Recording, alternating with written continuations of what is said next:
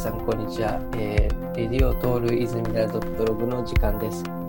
えっとですね、えー、東京、えー、日本の方はですね、緊急事態宣言が、えー、解除されまして、まあ、先週あたり、今週あたりから皆さん、こう、街の方に、えー、出かけたりしてると思うんですけども、僕もちょっと中心部の方にですね、えー、用事があって、まあ、ちょっと行ってきたりして、まあなんかやっぱりデパートとかでは少しあのソーシャルディスタンスとかそのあたりこう配慮されてこうビニールシートとかですねレジ前にこうぶら下がっていたりしてそれでまああの感染予防とかしてたりするんですけどもまあちょっとこの何ですかねまあ第2波に気をつけながらこうやって生活またしていくと思うんですけども、まあ、今回そのコロナ状況下であの結構ズーム飲み会とかっていうのをみんなやってたと思うんですけども、まあ、僕もズーム飲み会的なあの男子会っていうのをやってまして、まあ、その男子会っていうのは僕がニューヨークに、えーと、住んでた時にこう、まあ、女子会みたいな男子メンバーだけこう集めてこういろいろわちゃわちゃ話すっていうのをやってて、まあ、それをこう今回僕日本に帰ってきた後もオンラインだったらできるなっていうのでやってたんですけども、まあ、それがすごい2週間に1回ぐらいやってて楽しくてですね、まあ、その男子会で、えー、と今回あの知り合ったあのアーティスト画家の方を紹介するんですけどもあの第1回目のあのゲストのスンさんの紹介で男子会に入ってもらってそこからこういろいろ仲を深めさせてもらって、まあ、今回いろいろこう彼のルーツというか掘り下げていきたいなと思っています。えー、画家の、えー、秀隆、えー、秀隆、秀隆秀、秀隆でいいかな？秀隆宮高。秀高宮舘。まあ、宮舘秀高。まあ、秀君って言われてますからね。そうですね。フルネームで呼んだらな、なんか、新鮮というか、いつも秀君、秀君って呼んでるから。あそうですね。うん。秀君でよろしくお願いします。じゃあ、秀君で、はい、よろしくお願いします。今日、よろしくお願いします。はい。そうですね。まあ、なんかまあ、僕との出会いはそんな感じなんですけども、まあちょっと今日いろいろ話していく中で、こう、あの、聞いてくれてる方に、こういろいろどういう方っていうのが紹介できると思うんですけども、何かこう、まあ簡単なこう自己紹介とかあればちょっとお願いしたいなと思ってます。わかりました。はい。えっ、と、泉田さんからは、ひでくんって呼ばれてまして、はい、あの、画家をやっています。うん、で、その、自分は画家として今活動をしているんですけども、え、ー、と、美大に行ったこととかはなくて、大学で勉強してたのは仙台の大学に入ったんですが、大学で勉強してたのは法律を勉強していて、で、その後に、えー、地元の山形県の車屋さんに入ったんですね。なので営業マンをしていて、うん、まあ、プリウス売ったりだとか、うん、あの、アクアとかが出た時期だったんで、まあ、アメリカだとプリウス C っていう名前みたいなんですけど、うん、そういったものを売ったりだとか、まあいろいろその車の、車屋さんの営業マンをやっていて、うん、そこから画家を志したっていうような形なので、うん、まあ専門的な教育を受けてないっていう意味ではアウトサイダー的な部分かなって思ってるんですけども、まあ、うん、そういう形で、画家をやるものです。ありがとうございます。僕も最初それを聞いて結構それがなんか新鮮で、割となんかこう、僕の周りとか、そのなんだろうもともと、なんだろう、僕も美大で日本で出てて、その美大の友達とか、まあ、スンさんとかも、あの、たまびとかだったりして、そういった人のつながりが結構多かったから、そういった意味でなんかこう、なんだろうな、新鮮だったですね。そういう、あの、一回こう、なんだろうな、社会に出たというか、まあ、あの、普通の大学を出て、そういったまたアートを目指してっていうのですごい新鮮で、うん。まあ、今回、ポッドキャスト聞いてくれてる人はちょっとわかんないかもしれないですけど、ヒデ君ってものすごい爽やかなんですよね。もう、なんだろうな、もうす、すごい、爽やか青年って感じで、男子会の中でもヒデ君の爽やかさが、なんか、キラキラしてるって感じで、あの、飲み物に例えたら三ツ矢サイダーみたいな感じなんですよね。爽快爽やかみたいな感じで。うん。多分男子会の中だけですよ、爽やかって 言われてるのは。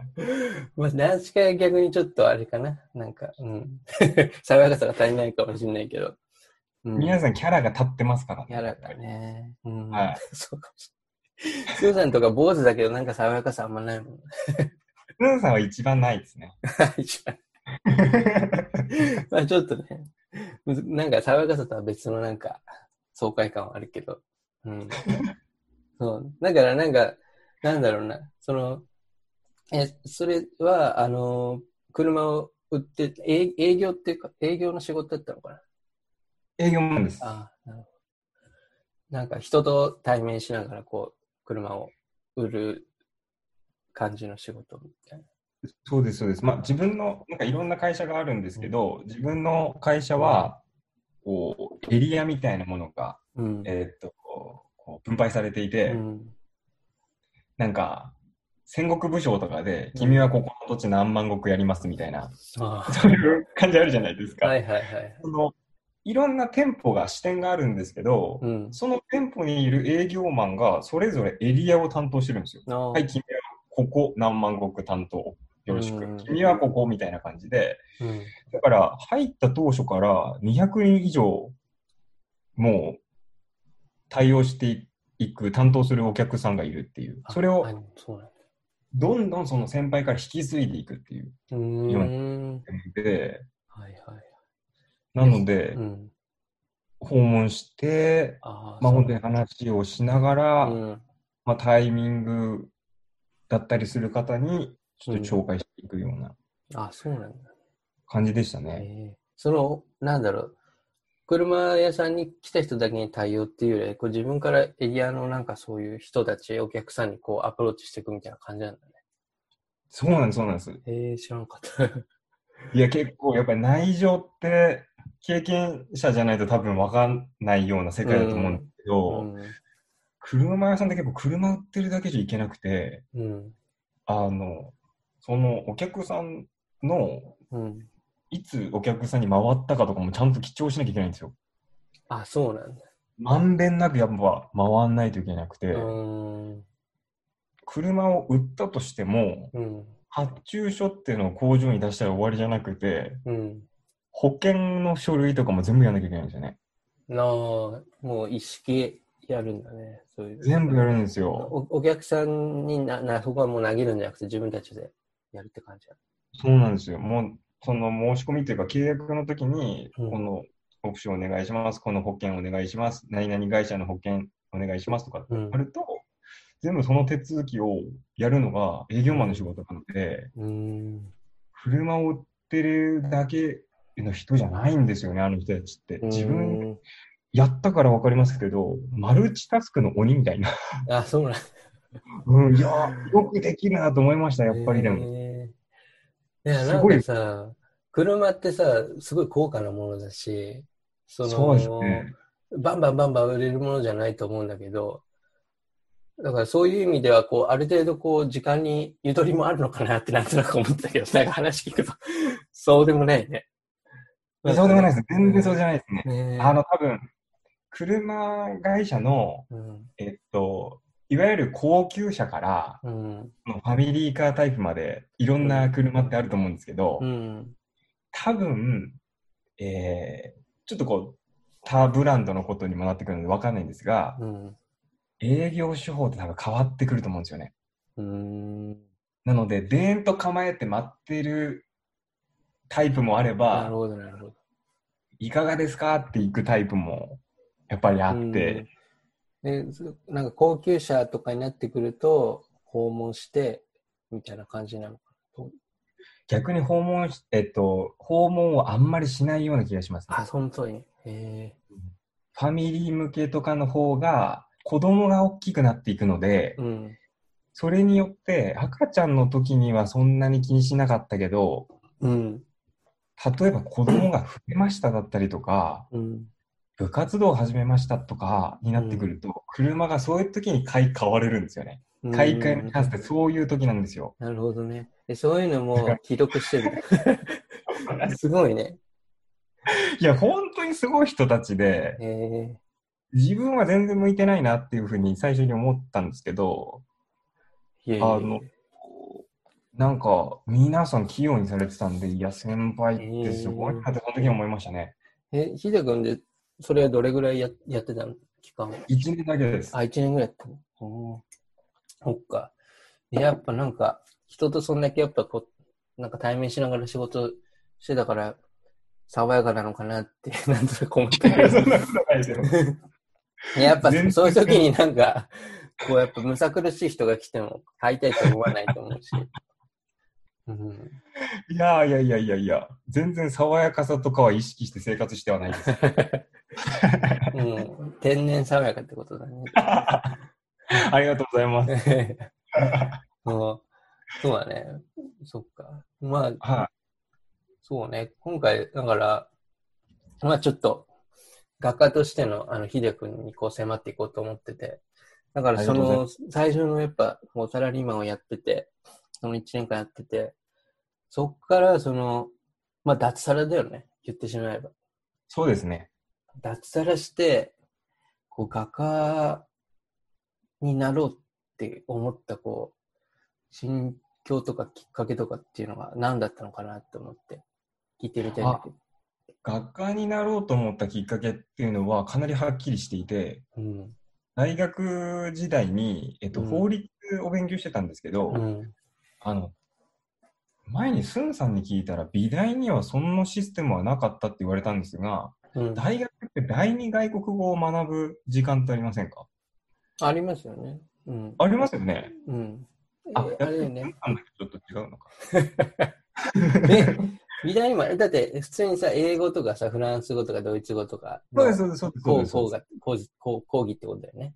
そうです、そうです。そうですうん。やっぱりあるんですね。いや、それはあるんじゃない？かな。たまにもあるでしょ。うんいや、絶対ありますよね。でもなかったとか言い張られて、はい取ってなかったのかな？うんその、えっ、と、英語っていうのが第一次言語ですよね。はいはい。で、第二外国語になった時に、えっ、と、自分が通ってた大学では、フランス語とドイツ語と中国語から選んでくださいって言われたんですよ。うんで、その時法学部だったので、うんこう、どれを選んだらいいんだろうって言った時に、うん。いろんな噂が流れてくるんですよね。噂。うん。中国語の先生ゆるいらしいよとか。あ、そういうね。うん。で、フランス語はめちゃくちゃ難しいらしいと。うん。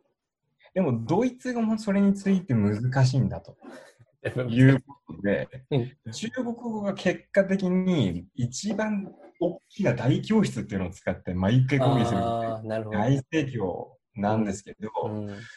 あの、法学部に入った時に、まあ意外と勉強とかちゃんとあの真面目にやろうと思うタイプで、うんうん。あの、法学部だったら、その憲法とかが、日本国憲法が、うんドイツのワイマール憲法がこうんう、元になったりとかしてるので、うんドイツ語を知ってると、今後の勉強に活かせるよみたいなことが、スッと頭に入ってきたんですよ。おーそういう発想が。うん。いや、どっかの誰かが言ってくれたんあーなるほどへで、ーそれに、うん。えー惑わされまして、うん。あの、ドイツ語を勉強したんですよ。うんうん。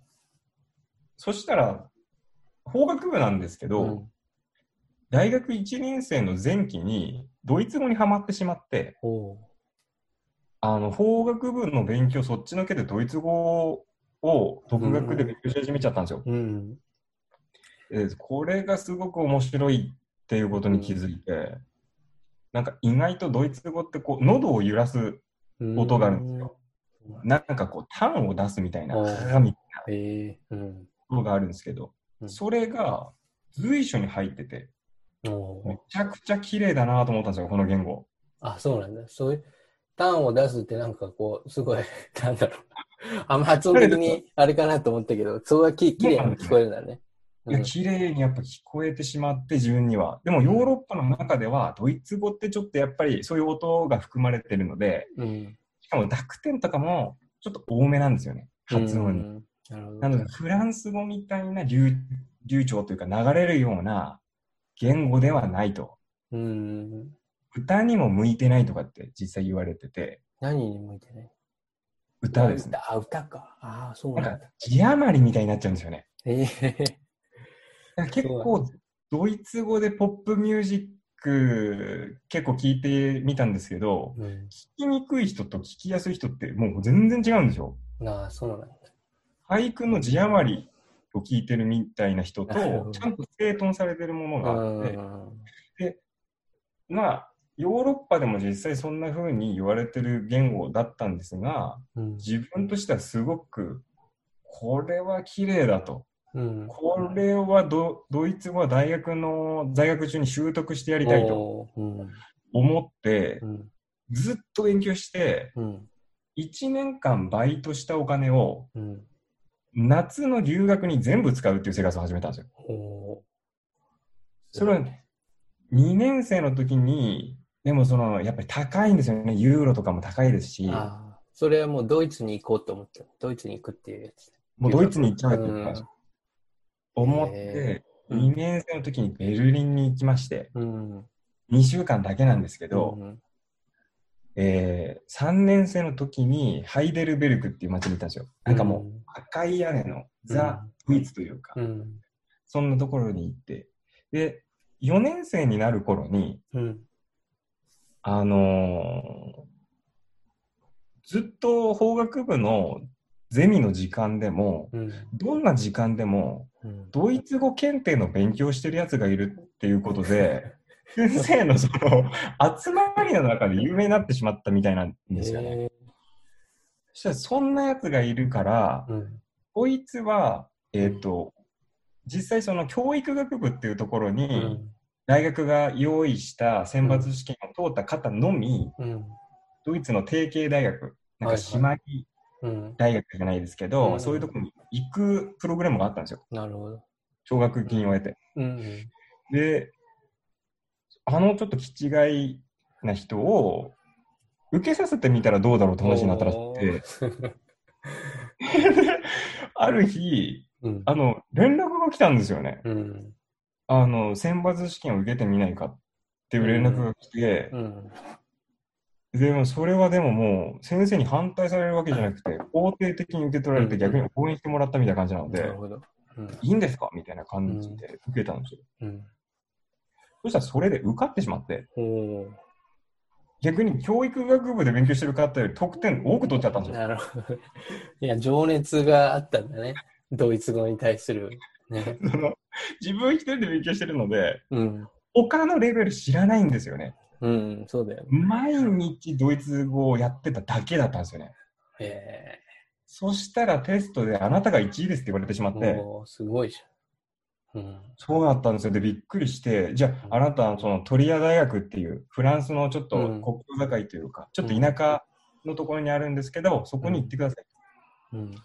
ということになって、そこに行ったんですよね。うん。え、そこでフランスなの？フランスフランス？いや、フランスのけ、えっと、国境境の近くみたいなああ、そうなんだ。ところで、結構そのフランスで買うのが高いものをわざわざドイツには車で来て、トリアで買い物して帰ってくるような人がいたり、ああ、ドイツに近いんだよね。うん。そうです、そうです。うん。で、えっと、そこに行ってくださいって言われたのが、実は学科になるきっかけを生むことになるんですけど、うん。そこで、あの、ドイドイツ語でドイツって言うんですね。ああ、そうなのね。ドイツって言って、アルスっていうのがアズなんですよ。うん。うん。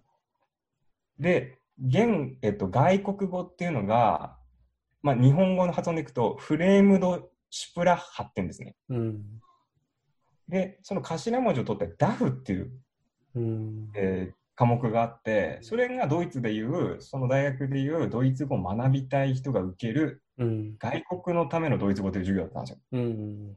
そこにじゃあ入ってくださいって言われてうん。入った時に、クラスメートで、うん。えっ、と、スペイン人3人組みたいな方がいたんですよね。うん。もドイツ語を勉強してる？そうなんですよ、そうなんですよ。もうギリシャからも来てるし、ブラジルからも来てるし、アメリカからももちろん来て、うん。スイスもいて、中国、韓国もいて、もうごちゃ混ぜですよね。おーペインの方もいたんですけど、そのスペイン3人組っていうのがノリがすごいんですよ、やっぱり。なんかスイッチ入ると授業中歌うんですよね。自由ね。自由なんですよ。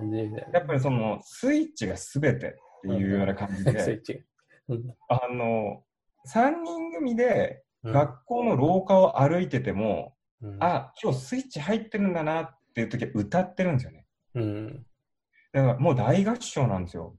うん、で、いや、これはスペイン人ってそこまで会ったことないですから、うん、会ったことなかったんですよ。でも、うん、いや、すごいなんか明るいんだなっていうふうに思ってて、うん、ある日、一、人が、えっ、ー、と、確かあんまり授業に来なくなっちゃったんですよ。そのスペイン人。スペイン人の3人組の1人があまり授業に来なくなってしまって、で聞くところによると、ホームシックになっちゃったみたいなんですよ。あ、そうなんだ。なんかその家族とのやっぱ絆もすごくみたいで、やっぱり留学ちょっとこうしてくるっていうだけでも、ホームシックにちょっとなってしまって、うん、で、ただその3人組って、えっ、ー、と、その当時、まあ自分結構キャラクター的にそんなになんだろう、外交的ではあんまりないんですね。うん、で、結構内向的で、うん、まあ平安の中にいるの好きとかそういう人間なので、あの、あんまりその自分から話しかけるみたいなのも結構勇気いるんですよ、タイプとしては。うんただ、そのスペイン人3人組が、もうどこにいても自分を見つけると、ヒデって呼んでくれたんですよ。すごい好かれてるね。そうなんですよ。うん、めちゃくちゃ遠くにいても、ヒデって聞こえるんですよ。うん、逆にこっちが人混みから探すみたいなことになってくるんですけど、あの、でもすごい助かったんですよね。うん。やっぱりそういう人たちが言ってくれるだけで、うん、一気に輪に入りやすくなる。っていうところがあって、うん、で、えー、っと、まあ、ホームシックに実はそのなってしまったみたいなんだよねって、あと2人から聞いたときに、うん、何かできないかなと思ったんですよ。で、その時に思ったのが、絵を描くことで。で、その、絵は、もちろん学んだことないですし、うん、ただ単に好きで、こう、高校生の時とか、うん、まあ、小学校の学校の時、まあ、ずっと落書きみたいに書いてる程度だったんですよ。うん、まあ、絵画教室なんてところにも行ったことないですし。で、ただ、その時になんとなく思ったんですよね。絵だったら描いてあげられるかもしれない。っていうふうに思って、その時にドイツで冬だったんですけど、雪降ってて、うん、で、あの、画材屋さんがですね、バスで多分1時間ぐらいかけないといけない場所にあったんですよ。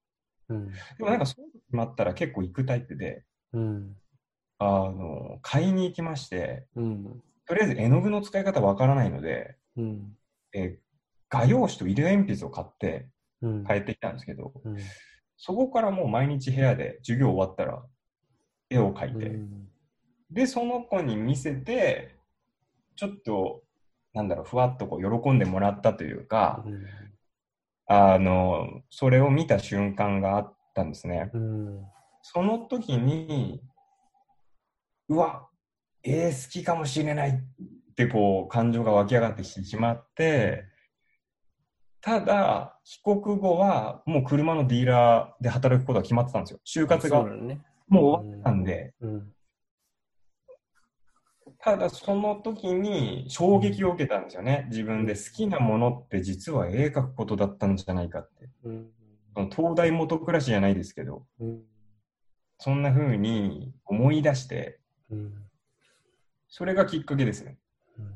なんとなく、その、絵はちっちゃい頃から時々こう描くようなタイプだったけど、そんなにこう、なんだろうな、画家を目指すみたいなきっかけが、はなくて、その、スペインの人に絵をなんとなくあげることで、なんかこう、喜びが、うん、まあ、満ちて、それがやっぱり忘れられなかったってことかな。ディーラーになった後も、その、瞬間っていう、喜びっていうか。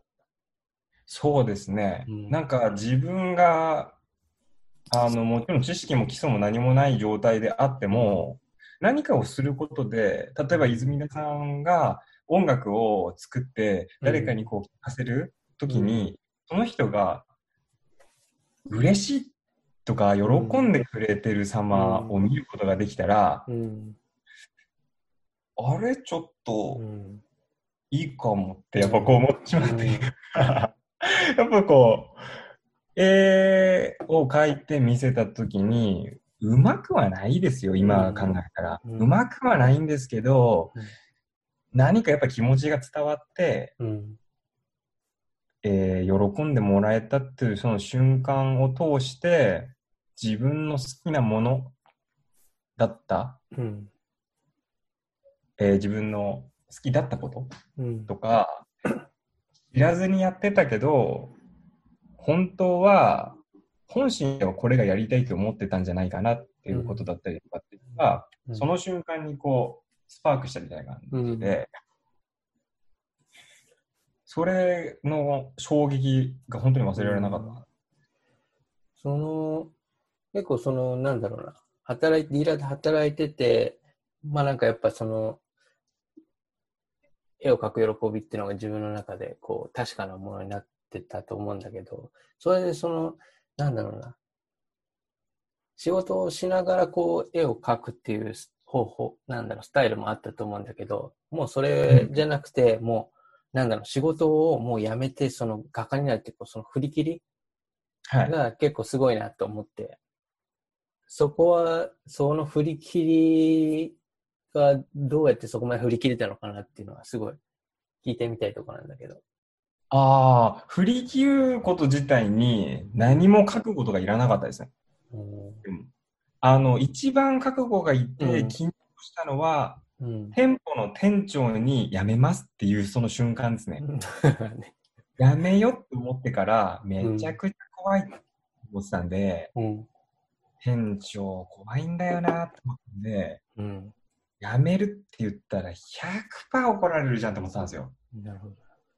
こんなこと言っていいのかな。いいけど。うん。わかん。ない。まあ、それで、えっと、言うまでに2週間。かかりましたね。それが一番勇気がいたことで、ただ、会社を辞めようって思うに至ったことはすごく自然な流れだったん。ですよ。うん。なん。でかっていうと、うん。絵を描きたいと思ってた時に、うん。えーっとですね、画材を買い始めるわけですよね。うん。いろんな画材触ってみたい。絵の具って使うんだろうとかう、ん。色鉛筆じゃなとか、いろいろはまあ考えてたんですよ。うん。もちろん次何描こうかなとかっていうことも思ってたし、うん。そうすると画材屋さんに通うようになるんですよね。うん。で、当時、21歳とか22歳、うん。画材屋さんに通うので、うん。それで画材屋さんに通う人って美大生ぐらいしかいないんですよ。その年齢ぐらいで。そうね。うん。なんですけど、えーっと、まあよく来るんだけど、この人何やってるのかなと思って店員さんとかが話しかけてみると、実は車屋さんで働いてますっていう人間で、うん。でも絵好きなんですよねって言って、この道具って何ですかこんなの見たことないですけど何ですかってそこが学校になってったんですよ。うん。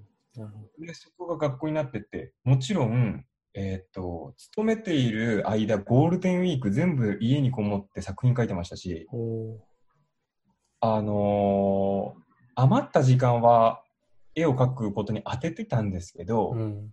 車業界ってやっぱりとても忙しいんですよね。うん。で、まあ、あのーまあなんか、言っていいのかどうかわかんないですけど、時代的にどうなのかわかんないですけど、えー休日でも出勤すること全然ありましたし、あとは、帰りの時間が、もうほぼ次の日っていうええ時とかもあるんですよ。そんなにブラックなんだ。あのーまあ、仕事って結構目に見えてない部分ってすごく多くて、うん。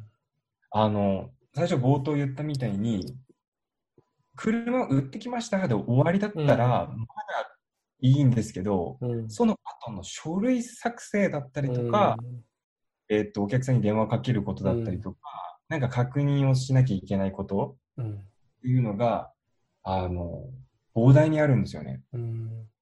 それがお店が閉まってから始めなきゃいけないんですよ。で、やっぱりその、うん。スーパーマンみたいな存在の、やっぱりセールスマンの方とかいらっしゃって、そういう人は仕事やっぱり早いんですけど、うん。新人の自分はやっぱりなかなかついていけないスピードですし、うん。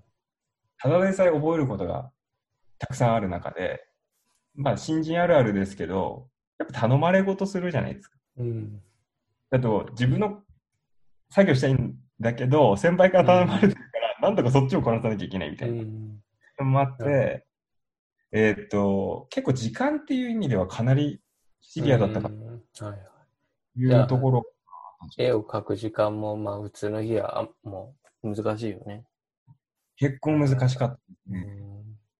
そっかじゃあもう、その生活スタイルを変えるしか、その、絵を描く時間を確保するっていうの方法がなかったのかな。じゃあやっぱり。なかったです。ああ、そっか。でももう店舗の中でも、あいつちょっとおかしいっていう感じにはなっていて、あ、そうなの。あの、七夕の時って願い事を書くじゃないですか。ああ、うん。ああいうイベントを店舗の中でやるんですよ。うん。なので、えーっと、お客さんにも書いてもらうんですけど、うん。そのスタッフも全員先に書いておくんですね。うん。あの、何かがつる吊り下がってないとお客さんも書こうっていう気にならないので、うん。先にお前ら書けっていうことで書かせてもらうんですけれども、みんな売り上げ伸ばすこととか、はいはいはい。保険契約者数ナンバーワンとかうん。書くんですよ。うん。その時俺だけうん。山形県美術店入選って書いたんですよ。そしたら、やっぱその店長から、誰だこれを書いたのはって言われたんですよ。それ言われた。でも、それ七夕だから、願い事書かせてよって、やっぱり思っ本気な、本気なやつで書いちゃった感じだね。もう真剣ですよね。もう本当に入選したいっていうふうに思う。やっぱ、やっぱ書きますよね。まあ、あれだよね、多分。そうか。本当にもう、あれだろうね、そういう、周りの社員がどう思うっていうよりはもう願いをやっぱこいうや強くそうですね持ってたってことだよね。うん。そこのもう文化にのっとって、うん。あの、書いていこうっていうことで、優先マーカーでちゃんと書けって言われたんで、うん。山形県美術展入選っていうのを書いて、えーそれ、でも実際それを画材屋さんの社長さんから聞いたんですよ。うん。そんな絵が好きだったら、うん。美術展に出してみたらどうなんだ、宮舘君って言われたんですよ。うん。あ、美術展なんてものあるんですかうって言っん。うん。て、でも美大も出てないし、出せるもんなんですかね？って言ったら、あ、それは公募展って言って、うんみんながいいものだから、うん。入選すれば山形県美術館で飾ってもらえるよって言われたんですよ。はいはいはい。うん。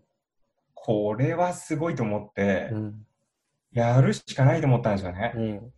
で、その時に、えっ、と、決めたのが、山形県美術展に、うん。えー応募するって決めたんですけど、はいはい。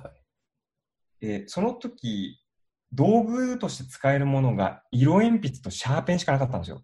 あ、自分が持ってるやつ？ね。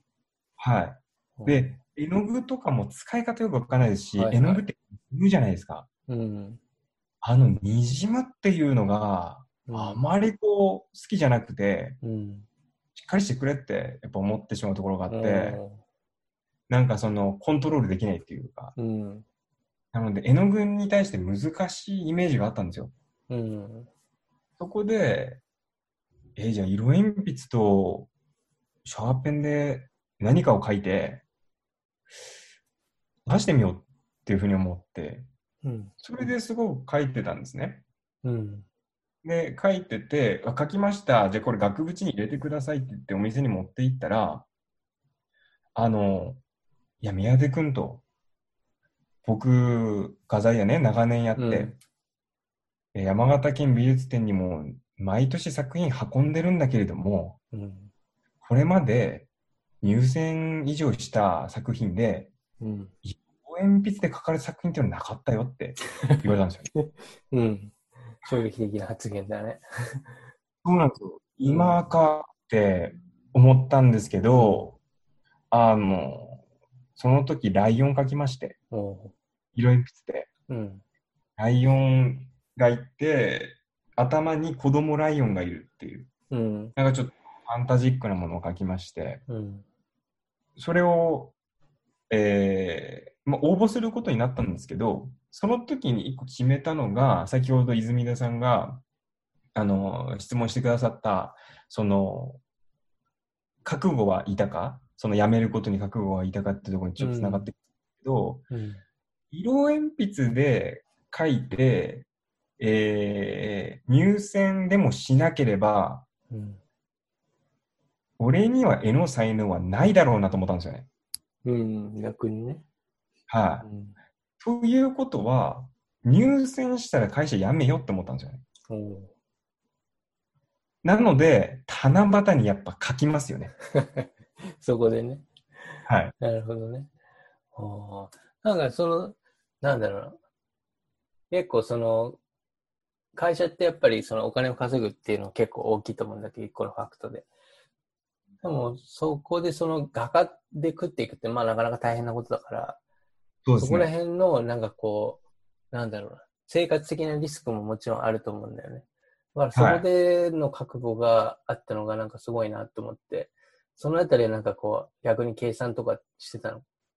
いや、考えてなかった。もう半分勢いはやっぱりあって、ってところもあったってこと？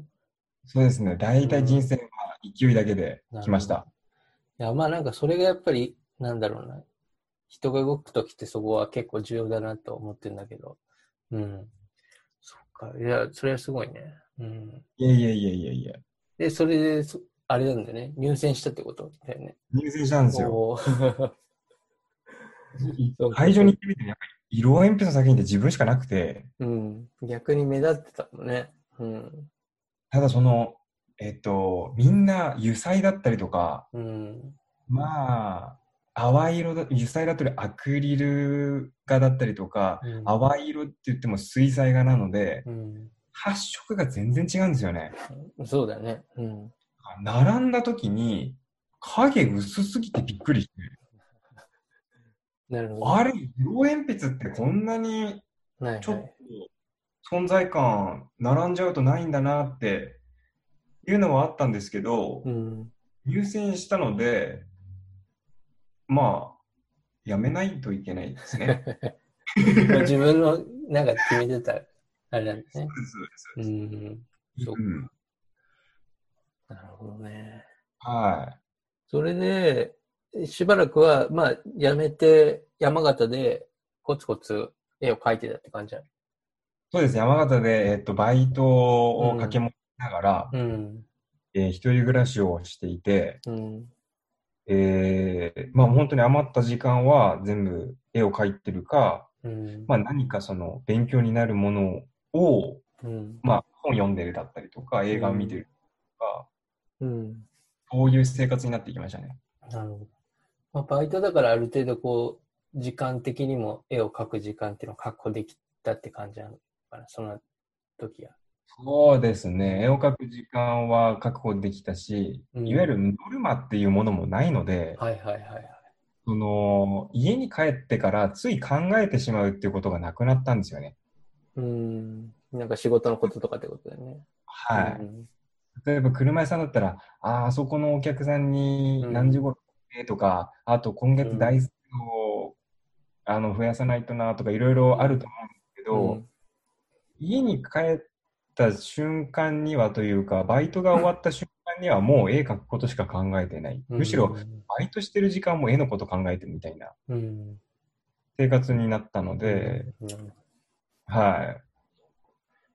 その後、その、まあ僕はニューヨークでヒデ君と会ったけど、山形どれぐらいいた後にニューヨークに来ることになった、はい、山形で22歳で会社を辞めてから、うん、えー、3年書いてましたね。3年 ?3 年書いてました。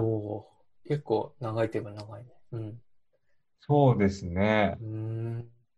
でも、あっという間でしたけどね、今考えてみると。そうなんだ。はそれで、なんだろうな。さっきの話で言うともう絶対ドイツに行ってるだろうと思ったんだけど まあアーティストも住んでるし、でもそこでな、なぜニューヨークを選んだのかなってところは聞いてみたいんだけど。あのー、えっ、ー、と、ニューヨークっていうものが、そういう街が、うん、あの、アートの中心地のように、うん、こう扱われている、うん、っていうことは、あのじ自分でも頭の片隅にあった。うん、なので、えっと、書店に行って何か資料を買おうって思うことが多かったんですけれども、うん、ニューヨーク、ロンドン、ミラノ、パリっていうふうに表紙に書いてるものは男性誌、女性誌問わず買いまくってたんですよ。え？アートとか関係なくってこと？全然関係なく買いまくって。そう。それ結構の量になっちゃうね、それね。かなりの量になったんで、配信会場の時一番大変なんですけど、あの、その書籍で、なんか雰囲気を味わっていたようなところがあって、ただ、とても性格がちょっと生意気なところもあるので、うん、えっ、ー、と、ニューヨークがアートの中心地だとしても、うん、そんなにニューヨークで作品書いてる、か書かれてる作品って、うん、そんなすごいのかなって結構思ってる時があって、うん、まあでも書き始めた時なんてものはそんな感じですよね。うん、あの、もしかすると音楽とかでも共通してるかもしれないんですけど、ある日夜書いてて、うわ、これはいいのできたとかって思って、も一人でなんかもう小躍りするみたいな。はいはいはい。そういう日々があったんで、うん、もう自分で自分の作品めちゃくちゃ好きになってるんですよ。はいはいはい。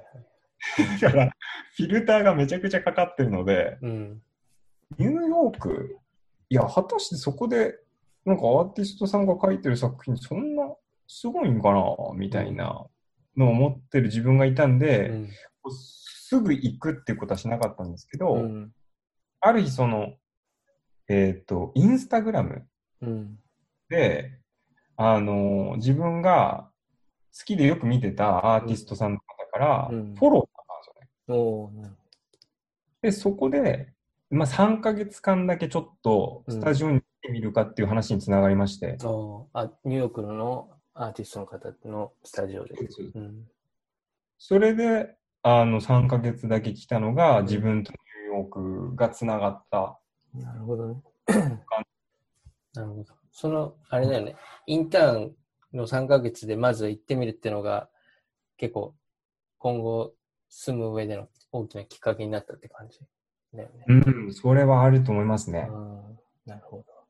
うん、で、その後インターンを終えて、はい、で、またニューヨークに来ることになったと思うんだけど、はい、それはよく来れたねって感じ。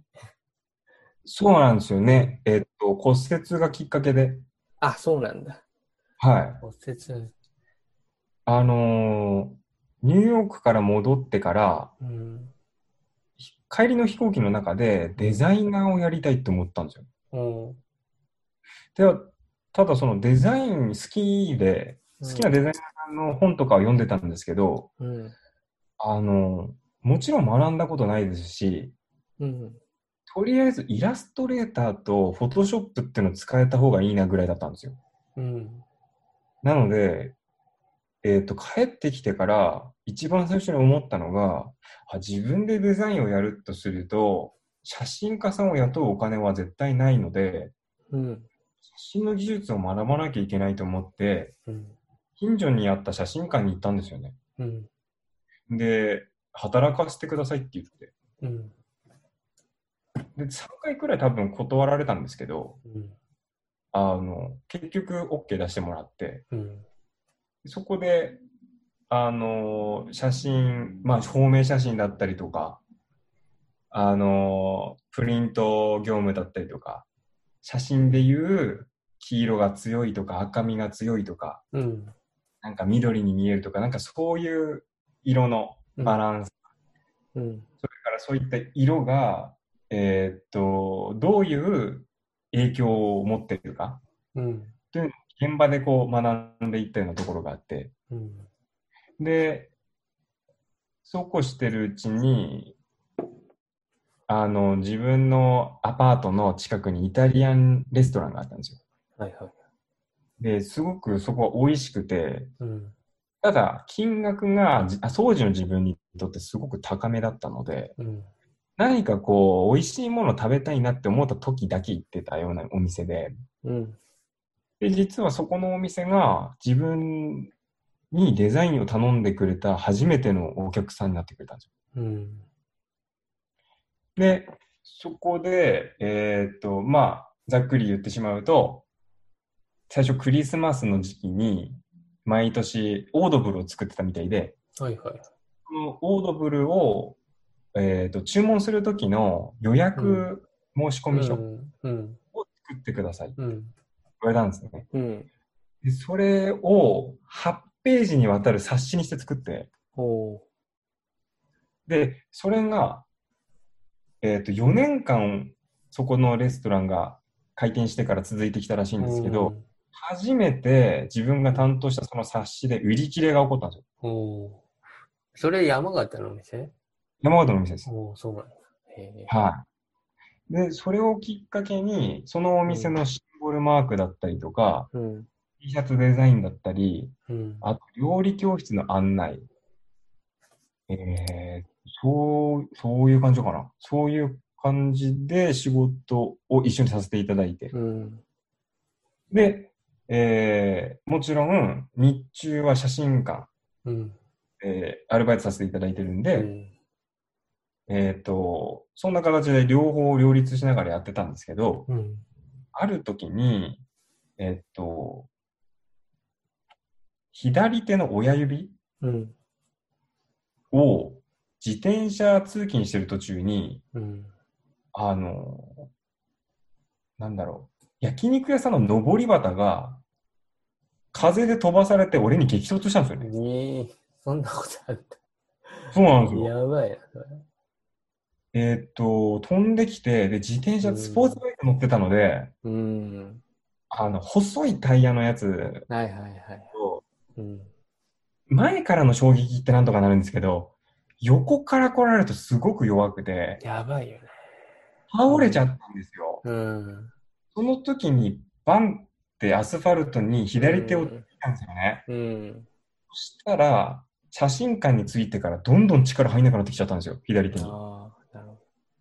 これはまずいとなって、その次の日に、その日は働いて、その次の日に病院に行ったら骨折してますと言われて、うん、全治6ヶ月ですって言われちゃったんですよ。お6ヶ月なかなかなんか複雑なもので、リハビリ入れても6ヶ月ぐらいはかかりますと。それ、左、左手？利き手？利き手は？利き手は大丈夫でした。あ、利き手大丈夫。うん。大丈夫ですうん。なので、その時、労働災害申請して。おで、あの、労働災害中働くことってできないんで、感知するうん、で、まあ、家で右手で、はいはいはい。あの、作品書く日々が始まったりとか、うん、えっと、作、自分の作品についてすごく勉強する。もしくは、美術史っていうものを改めて一から勉強してみるとか、うん、あの、いろんなものをインプットしてみるとか、そういう時期になったんですよ。なるほどね。うん、で、その後、骨折してたら、前のそのスタジオの先輩から連絡いただいて、うん、まあどうしてるんだっていうことで、うん、もしよかったらもう一回来てみないかみたいなことがあったので、うん、えっと、帰ってきてから2年後にもう一回渡米することになりました。おあ、2年間あったんだね、その時期がね。ありました、ありました、うん。結構話には聞いてたけど、結構長い期間で、そういうのがあったんだね。うん。話に聞いてたんですか？いや、話には聞いてたね。なんかそういうインターで、あの、スタジオに来てる人がいて、でもまだ、あの、後からまた来れるかもしれないみたいなことを言ってて。ああ、そうだったんですね、うん。そうそう、話には聞いてたんだけど。ああ、なるほど。そう。そうですその時は話だけだけどね。はい。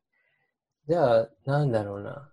その、さっきの山形の展覧会からは、まあ結構もう時間が経ってると思うけど、なんだろうな。はい結構もう作品の、なんだろうな、こう、僕も見て作品のこうテーマとか、そういうのは、結構なんか今もう確立してるように思ったんだけど、やっぱりそういう、なんだろうな、山形にいる期間でそういったものがこう、自分の中に芽生えてきたのかな、作作品のテーマっていうのが。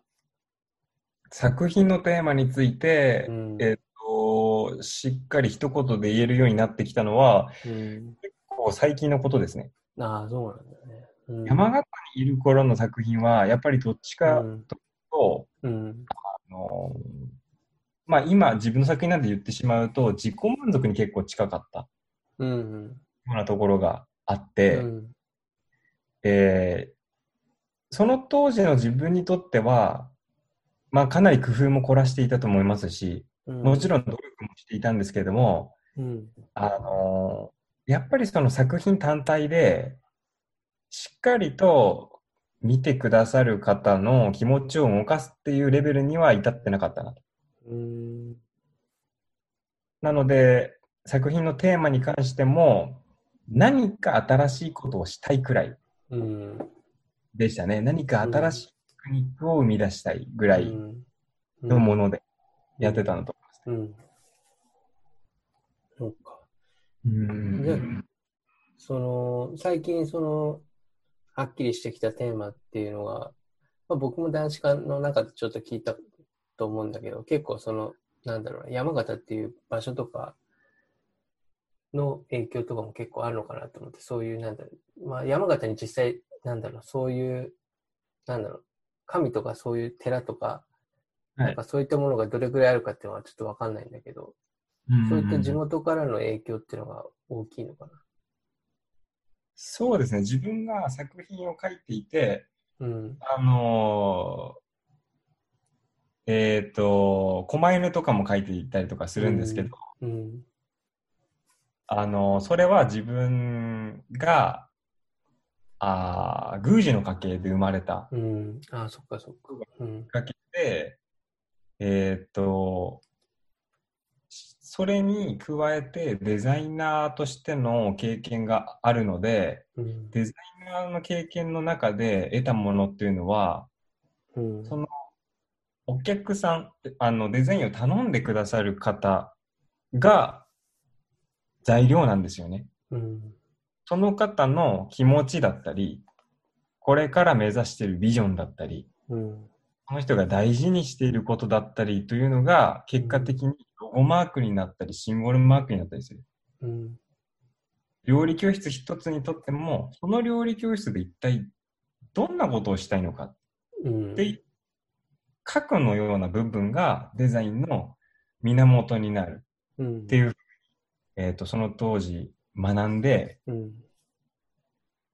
自分が、えー作品を描くときに、ペインティングの作品を描くときに、うんこれって同じなんじゃないのかなって、ちょっと似てるんじゃないのかなと思った時があったんですよ。うん。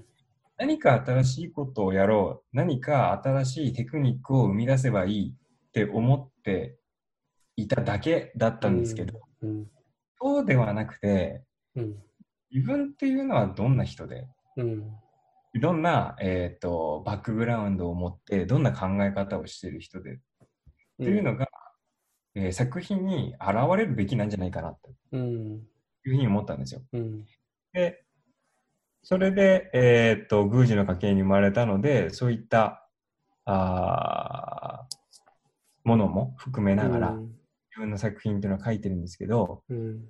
あの、ブログも書いていて、そこでも時々お伝えしたことはあったんですけど、うん。作品のテーマってその生活の中に寄り添えるものであること。うん。生活の中で日々作品を楽しんでもらえるものうん。っていうか、うん。それが自分の中ですごくテーマとして大きいんですよね。うん。うん。そうね。なんか、その、うん。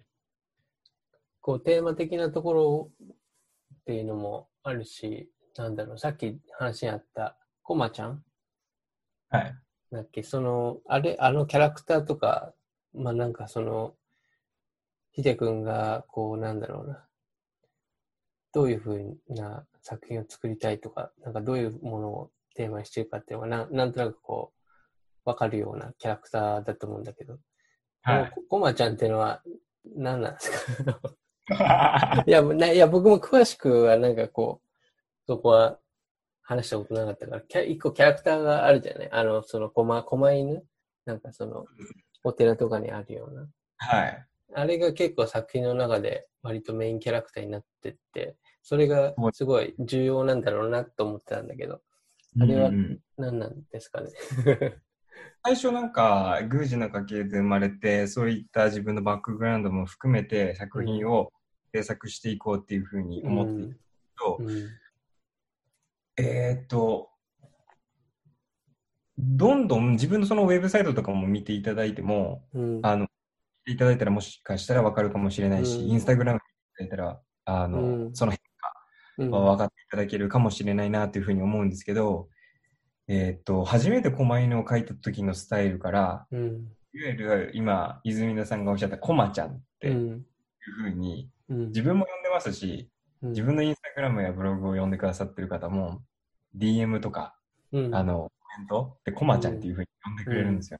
うん、で、そういうふうなスタイルになっていくには、まあ、ちょっとしたプロセスがうん。て、うん。で、今のコマちゃんって言われるような、あの、見ていただくと、えっ、と、結構可愛らしうん。い顔をしていたりとか、うん。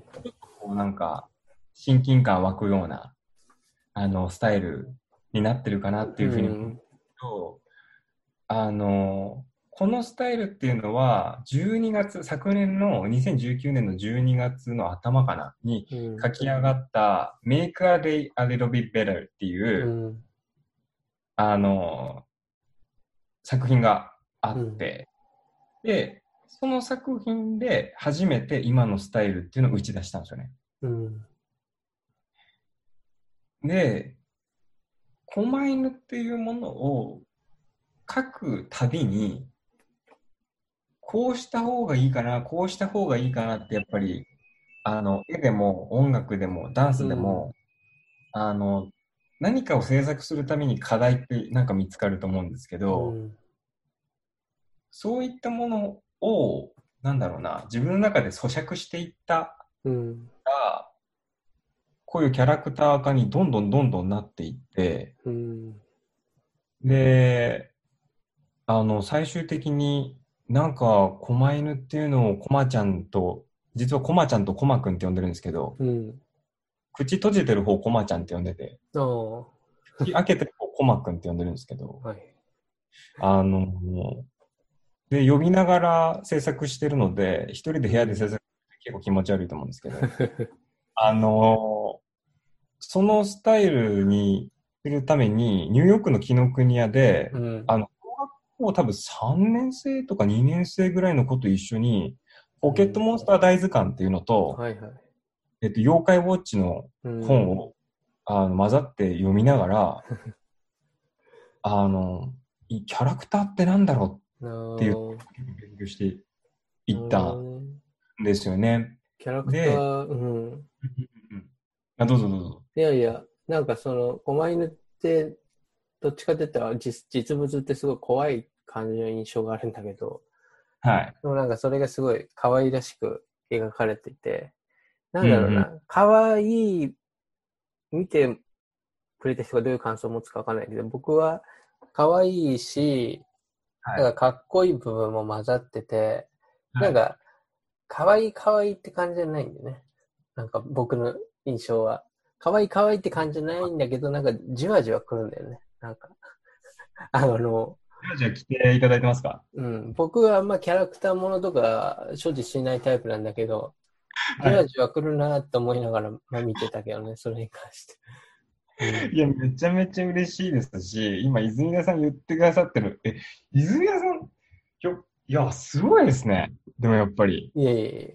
そのコメントめちゃくちゃ嬉しくて、めちゃくちゃ芯を食っているというか、あの部分があって、うん、あの、まあ、一番最初にその、えっ、ー、と、まあ、狛犬っていうものは、まあ、迫力だったりとか、あの、風格があるものっていうのは、やっぱりその神社に行ったことがある方だったりとか、もう写真でインターネットで検索しても、うん、ちょっとこう、強い、強さがありますよね。うん。でそれを感じるので、自分の作品ってどちらかというと、なんか、あの、テディベアみたいな、ちょっと可愛らしさを持ってるような、うん、えー、部分はあるんですけど、うん、あの、実は、その可愛らしさと、えー、今、泉さんがおっしゃったかっこよさというか、可愛いだけない部分。うん、それは自分では風格っていうふうに考えていて、そこは両立するように、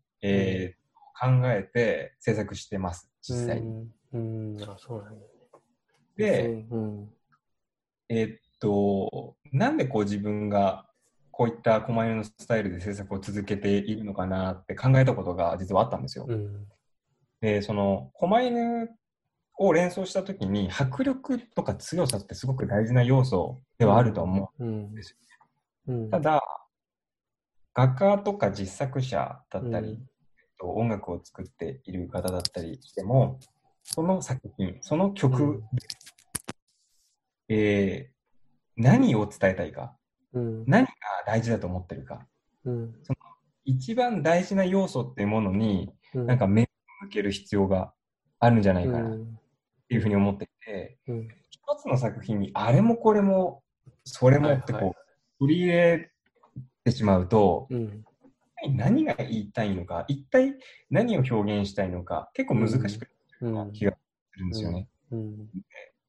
えっ、と、自分にとって狛犬っていうものを、えー、作品のメインに据えたときに、うん、もちろんその迫力だったり風格だったり強さというものは、うん、えっ、と、連想するし、もちろんそれは大事な要素だなっていうふうには思うんですけど、うん、それは本当に大事な要素かなっていうふうに思ったんですよね。うん、狛犬の役割が守り神だから、はいはい、強さや迫力や風格っていうものが前面に押し出されているけれども、うん、いや、もっと大事なことは、守り方なんじゃないかなって思った時があったんですよ。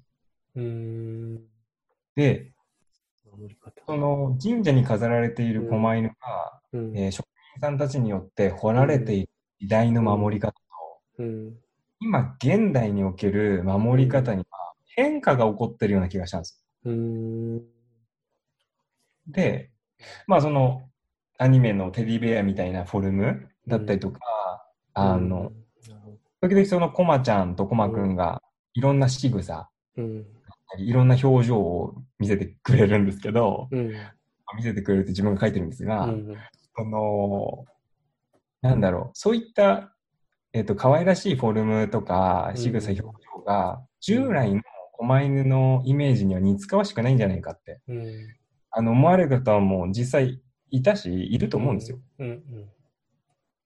ただ、えー、自分は今の時代を見ていて、うん優しさだったりとか、うん、親近感だったりとか、うん、そこから生まれる安心感といったものも、うん、守ることには必要な要素になってきたんじゃないかなと。なるほどね。思うね。うん、で、これテディベアみたいだねってなった時に、あ、これってとってもよく言い表した言葉なんだなって意外と思っちゃったんですよ。はいはいはい。でそれなんでかって思うと、テディベアって可愛さから生まれる親近感だったりとか、うん、安心感を感じる、アイコン的な存在だからなんじゃないかと思う。うんなんか熊野プーさんって言ってもなんか、うん、あの、可愛いし、うん、なんかこう、危ない気配はしないし、うん、見てると安心しちゃうような、うん、なんかこう、こっちの気持ちが緩んじゃうようなところがあるんですけど、そういったえー、っと、親近感や安心感というものも今の時代にとっては重要な、えー、っと、守り方を形成するファクターになってるんじゃないのかな、うん、確かに。今話聞いてて思ってて、うん、その、まあ、なんだろう、はな狛犬がいる場所って基本的にあれて寺なんだっけ？寺？神社神社か。神神社、うん、そう、なんかそういった場所ってさ、なんか昔からもちろんある場所で、こう、なんでそこにまあ一個神が、神っていうのが一個大きなファクターであったと思うんだけど、はい。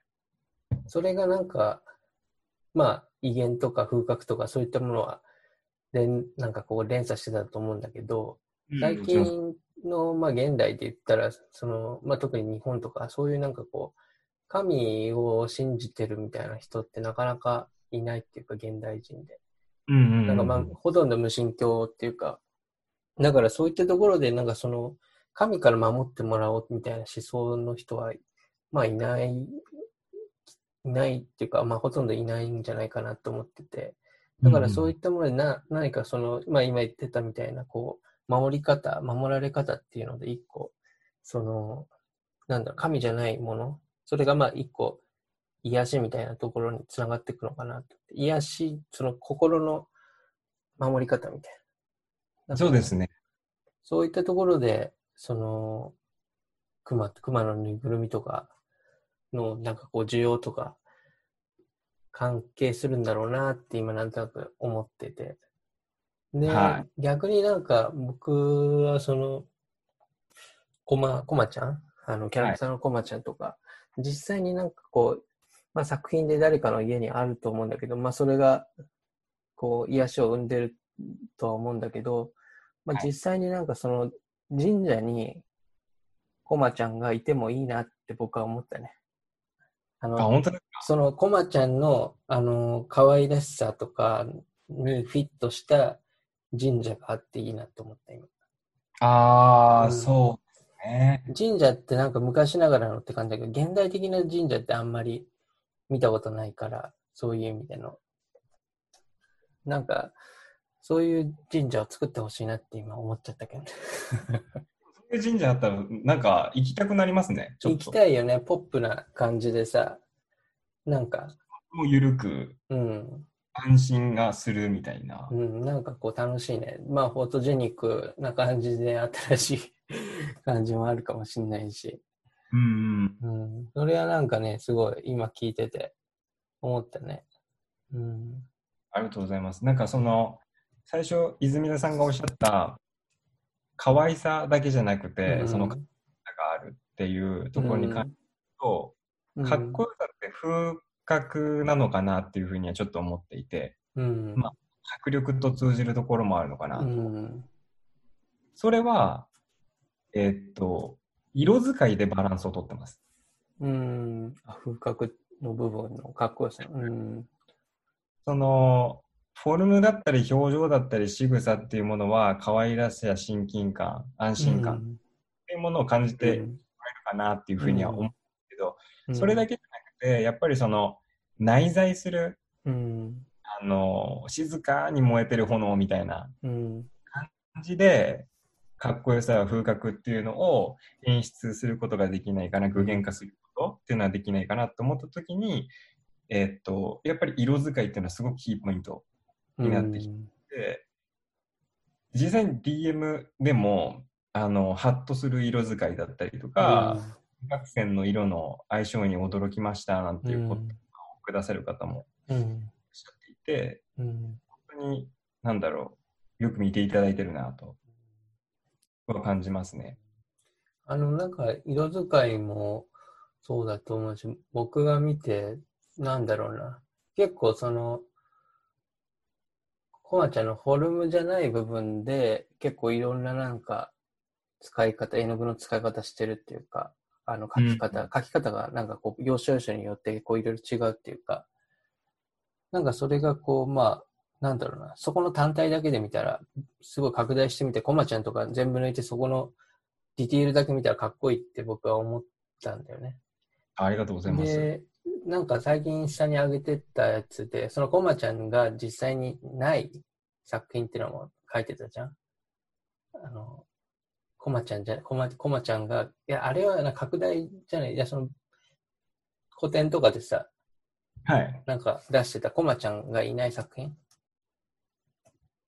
最近ですか？最近かな？わわかんない。僕は最後にインスタグラムとかで見たやつかな。なんかこう、あのー抽象的なやつ？抽象的な絵画。コマちゃん、コマちゃんっていうキャラクターが入ってない抽象的な絵画ね。あれ、本当ですか？うん。それがね、なんか僕的にはかっこいいっていうふうに思ったんだよね。あれ？どれだろ まあ、あれかな、こう、あのーこれでこういう、こういうやつだね。こういう今、ポッドキャストで。うあ聞いてる人も見えないけど、うん。なんか、それはなんか、その、コマちゃんの、なんだろうな、背景とかにも使われてたりするし、そ。その部分だけで見たら僕は普通にかっこいい作品だなと思ってて、うん、そういう意味でのなんかこうバランスみたいなのは、すごい、撮ってる作品なんだろうなっていうのは思ったけどね。うん。あの、色使いとかも本当に考えまくりますね。うん。考えまくりますし、よくあの展示とかで言われたのは、うん。君の絵に強い色がないねって言われたんですよね。うん。強い色を使うと、その画面とかそのパート、パートが締まったりすはいはいはい。うる、ん。こう、こう完成にすごく近づく、うん。こうギュッとこう作品が、なんだろう、うん締まるって言ってもわかるかな、うんなんて言ったらいいのかわかんないんですけど、だ、君の作品は、そういうサイドが例えば高かったりとか、うん濃い色ではなくて、淡い色で構成されてるにもかかわらず、画面を保ってる。うん。それってなかなかないねって言われたことありますね。おでもそれはやっぱり色使いっていうのはかなり、あの、計算してるというか、ーうん。それゆえなのかなっていうふうにも思いますし、うん。背景に、今、あの、狛犬の背景に使ってるうんマーカーとかも、うん。あの、サイト・ウォンブリーっていうアメリカの画家はい。さん、うこの画家、抽象画家なんですけど、うん。とても好きで、うん。で、その方の線を初めて見たときにかっこいいと思ったんですけど、うん。実際描いてみると真似できないんですよね。うん。まあ、難しいよね。うんなんか落書きみたいなんですけど、ん真似して描いてみたら、自分の線のダサさに落胆したんですよね。うん。そこから、実は今、あの、あの、画面上で、泉田さんが見せてくださった絵画、うんあの作品があっうて、ん。えっ、と、サイトゥンブリの画集を買って、うん。えー写経してた時代のやつなんですよ。ええあ、これ写経、すごい。その抽 抽象画をさ、写経すってなかなかない。聞いたことないけやっぱりその線がダサすぎるのが、本当にショックを受けまして、ど。うその時、画集をですね、印刷して、うん上にトレーニングペーパー貼ってー、ん。なぞりまくったんですよね、1年半ぐらい。あ、そうなんだ。すごいね。それで、えっと、だんだんフリーハンドでう、ん。いい線が描けるようになってきたうん頃の作品ですね。うーん。なるほどね。そういう時代のものだったね。いや、てっきり僕は最近やったものなのかなって思ってた。うーん。そうなんですよ。そこは写経時代。なるほどね。まあ、これはこれでいいなって思ったけど、まあ、うん。ありがとうござい写ます。経としての、こう、なんだろう。まあ、い一個のこう勉強としての作品っていう感じだったのかな。うん。まあ、線だけで作品を作るっていうことももちろんしたかったんですけど、うん。今はそれがコマちゃんの背景になってなるほど。コマちゃんの、確かに、コマちゃん背景ね。うん。になってます。なるほどね。はちょっと僕、あの、一個、多分次が一番聞きたいことかもしれないんだけど、い。はい。あのーまあちょっと聞いてみたいのがその作品の売り方なんだけど、はい。あのーまあ僕、その美大を出てて、はいまあ活動もしてるんだけど、はい。その結構、美大生で、大学4年生で就活してる人は、僕は危ない学科っていうとこだったんだけど、本当にそれこそ絵を描くような学科だったんだけど、就活してる人がほとんどいなかったんだよね、4年生にもかかわらず。あ、そうなんですか、うん、多分どこの美大もそんな感じだったんだけど、で、みんな作家志望で、あの、まあ、アルバイトとかしながら、こう、作家を目指そうっていう人が多いんだけど、実際にその、卒業してから、こう、すごいみんななんだろうな、うん、そこで一回挫折するみたいなところがあって、こう、要は作品がこう、売れない。売れないっていうか、売り方もわかんないっていうか、そこで作家として続けていくのってなかなか難しいっていうこの壁があって、だからまあ、なんだろうね、会社とかに勤め直す人とかもいるし、まあなんかそれはそれでいいと思うんだけど、はい、なんかこう実際なんだろうな、大学でそういう作品の売り方っていうのはまあカリキュラムではないんだよね、美大で。あ僕がいた時とかなかったんだけど、だから実際にそこで結構みんな苦しむポイントがすごい大きくて。で、そうそうそう。あの、美大の卒業展とかも、まあみんな作品出すんだけど、なんだろうな。はい、まあ、すごく悪く言うと、すごい自己満点みたいな感じのところがあるんだよね。はい。だからその今後、なんかこう作品を売っていくみたいな感じの、なんだろうな、売り方とか知らないけど、自分はこういう作品を作りたいから作ってるみたいなところが多くて。はい。うん、それがやっぱりこう大学っていう一個のユートピアを出た時に、すごいみんな苦しんでるなっていうのがあるから、なんかそこをやっぱりこう、ヒデ君みたいに、こう作品をしっかりこう打って生計を立てているっていうのは、やっぱ、なんだろうな。すごいなって僕は思ってて、だからそういうところをどういうふうにやっていってるのかなっていうのを聞いてみたいね。うん。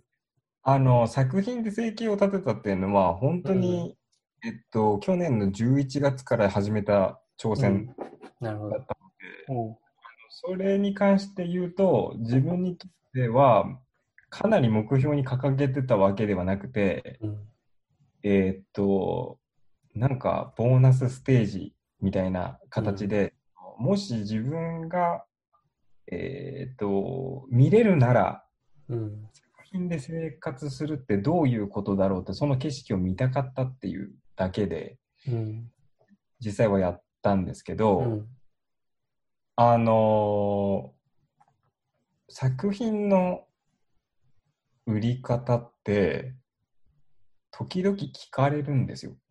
うん、聞いてみたいことだと思うね。時々聞かれるんですけど、うん、あの正直言ってしまうと、うん、こりゃそうだろうっていう答えしか多分なくて、これ一番多分聞いててずっこけちゃうだろうなって 思うトピックかもしれない。なるほど。うん、あの、実は、作品全く自分売れなかったんですよね。ああ、最初。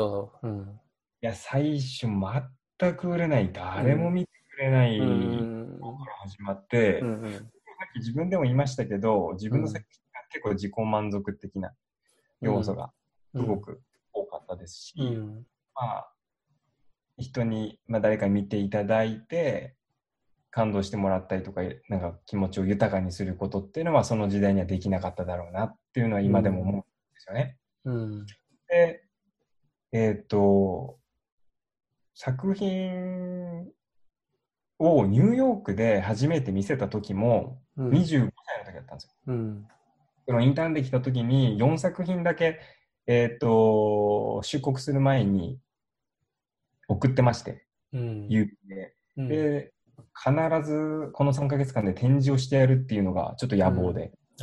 うん、で、実際にまあ、その時何も知らなかったんで、展示をさせてくれるカフェとか、今だったら大体検討つきますけど、うん、何も知らなかったんで、十何軒ぐらい回って、うん、美容室とかカフェとか、まあ、いろんなとこ行ったんですよね。うん、それで展示をできたんですよ、結果的に。うん、ることができたんですけど、1ヶ月間期間もらったんですが、うん。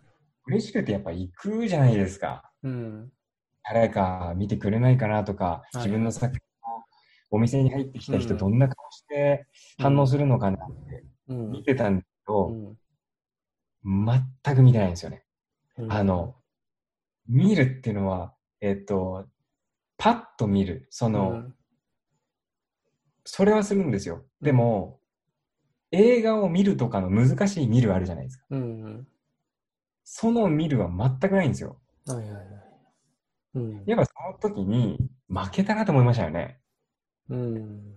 あの、この今の自分の作品じゃ太刀打ちできないんだなってうん。いうふうにはやっぱ思ったので、うん。その、えっと、自分は全く天才でもなければ、本当に凡人の凡人なので、えっと、作品の売り方って結構普通だと思っていて、うん。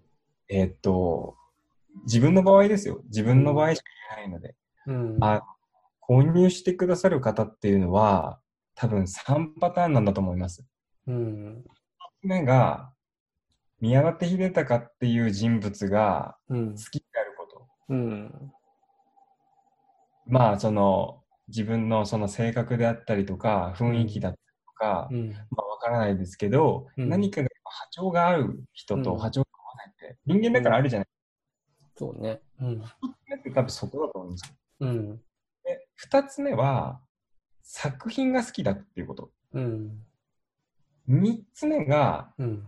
その人と作品が好きだってこと。はいはこの3パターンなんじゃないかなって思ってるんい。ですよ。うん。そうね。で、えーっと、自分は有名人でもないので、うん。普通に無名の画家です。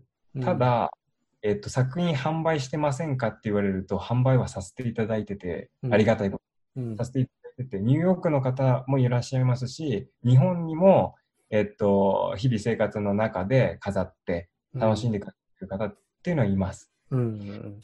で、えっと、その自分の、まあ、本当に、えーえーまあ、個人的な見解ですけど、うん。そこから言えるとしたら、この3パターンだけ。うん。でも、っていうことはどういうことかっていうと、あの、作品が全く売れなかった時に、うん。もう負けを認めざるを得なかったんですよね。うん。で、その時に、そうか、作品のレベルを上げるしかないんだなって思ったんです。うん。これから自分の作品っていうのをどうしていこうかな、どういったものを書いていこうかなって、うん。より深く考えて、うん。えーっと、それを具現化していくしかない。うん。ブラッシュアップを重ねるしかないと。うん。なぜなら今は太刀打ちができないからっていう結果なんですよね。うん。で、もう一つあったのは、あの、ありがたいことに、まあ結構ポンコツ人間なんですけど、あの、そんなのでも、やっぱりその、見てくださってる方っていらっしゃって、うん。で、その人柄含めて、うん。あの、応援してくださってる方ってうんやっぱりいらっしゃって、うん。そういう方は、この人がやっぱり書いてるものって欲しくなるなって思ってくださる時って多いと思うんですよ。うん。例えば家を今建てていて、その時に何か飾る絵が欲しいなって、うん。実際そういうお話あったんですが、うん。何か飾る絵が欲しいなって思った時に、ああ、ひでくんから買おうかと、まあひでくんと思ってくれたかは、なんて思ってくれたかわかんないですけど、うん。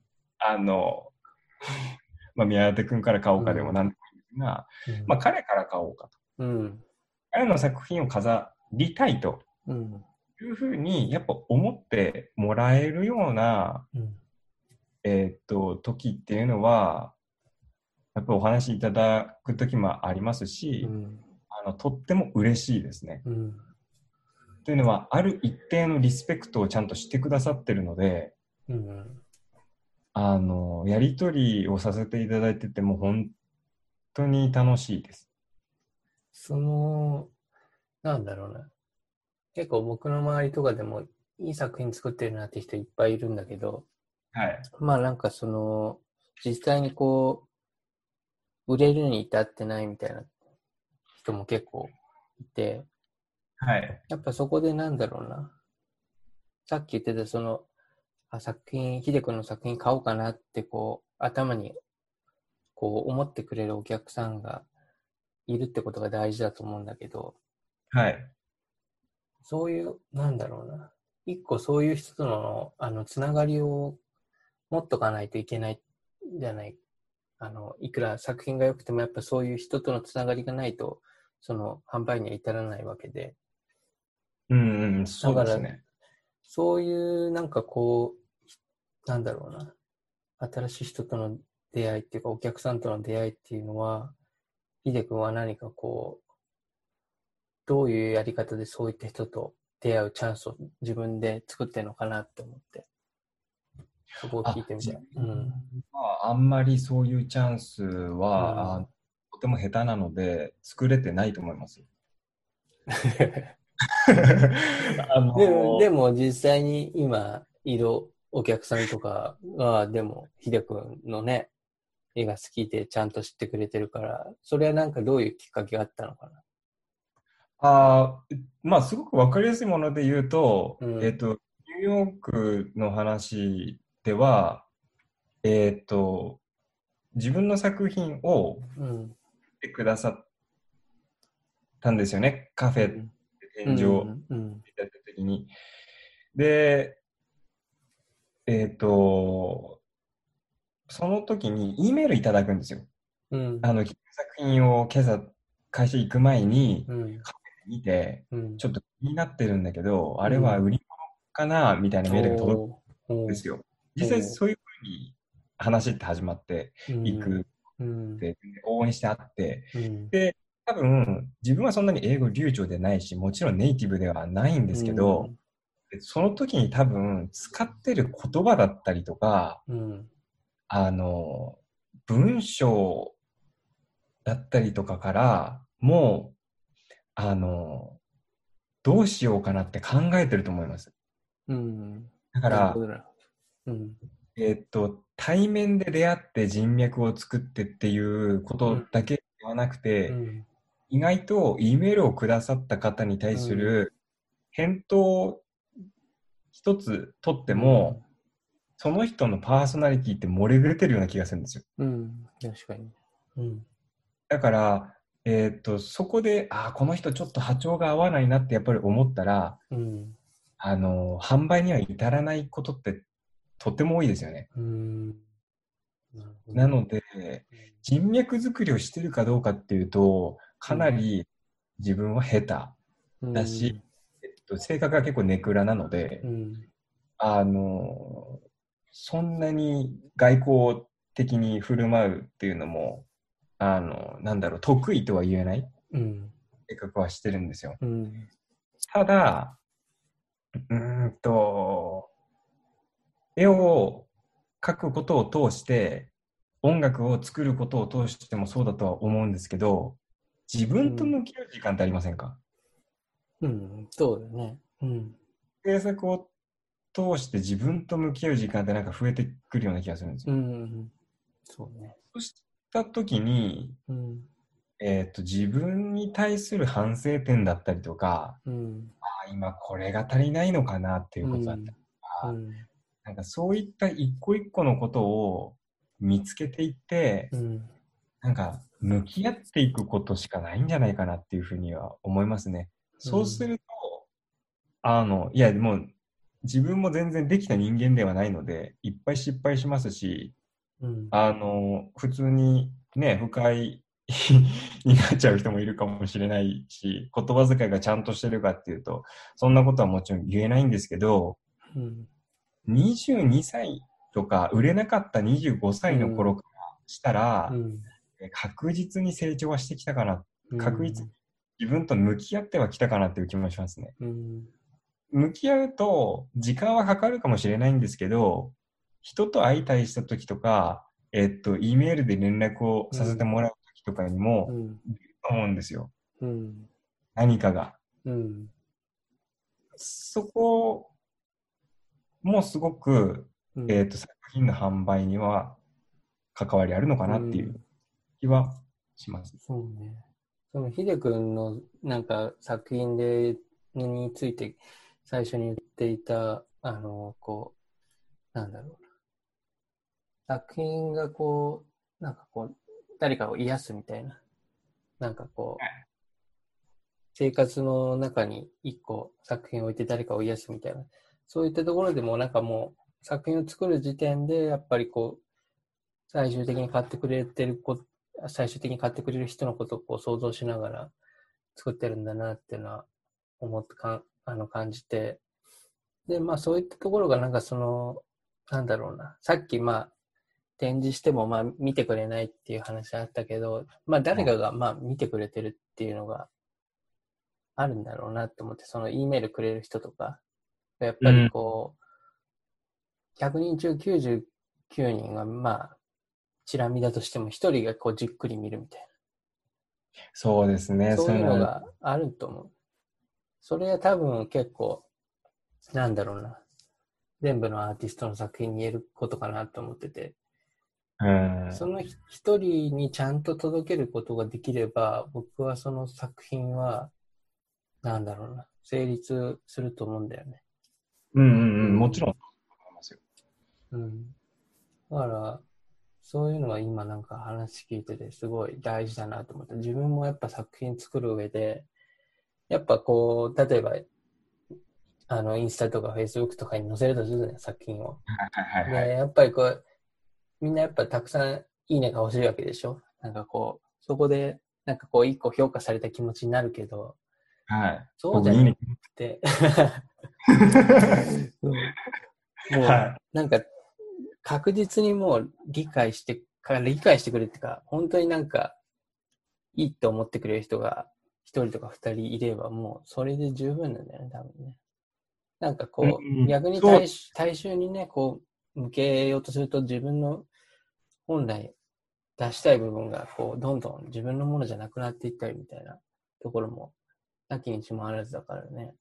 うん。あ、そこも、やっぱり自分と向き合う時間で咀嚼していく必要があると思うんですよね。うんうん。なんか、あの全、えっと、ボリューム3かな、アンコールってアプリで、ボリューム3で、うん、えっと、エミューさん、はいはい。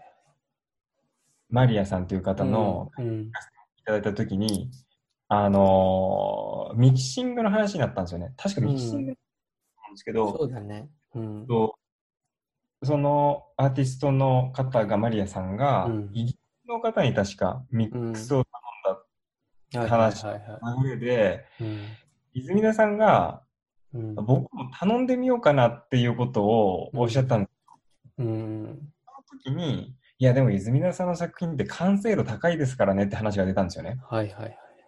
で、実際にニューヨークにいらっしゃった頃に何回かイベントに顔出させていただいて、うん、泉田さんの曲をあの聴かせていただいたことも生でありますし、YouTube でも実際聴いていて、うん、で、泉田さんの作品を聞いたときに、本当に同じく、えー、完成度が高いなっていうふうに思ったんですよ。うん、ただ、完成度っていう言葉ってかなり抽象的で、うん、自分が、えーと、意図する、うん、えっ、ー、と、意味としては、うん、聞きやすさっていうところにすごくつながってるなと思ったん。聞きやすさ？聞きやすさ。あ、聞きやすさ。その、あの、とんがった音楽とか、いろんなその、うん、カテゴリーって音楽すごく広いと思うけど、うん、自分が初めて生で聴かせていただいた時も自然と普通に乗れたんですよね。うん、で、多分その、なんだろう、今お話しされていた100人に1人とか2人伝われば、これって、あの、成立してるよねっていう話、つながってくると思うんですけど、泉曲を聴いてると自分はちゃんとそういうところを考えて作られてるのかなっていう印象を受けたんですよね。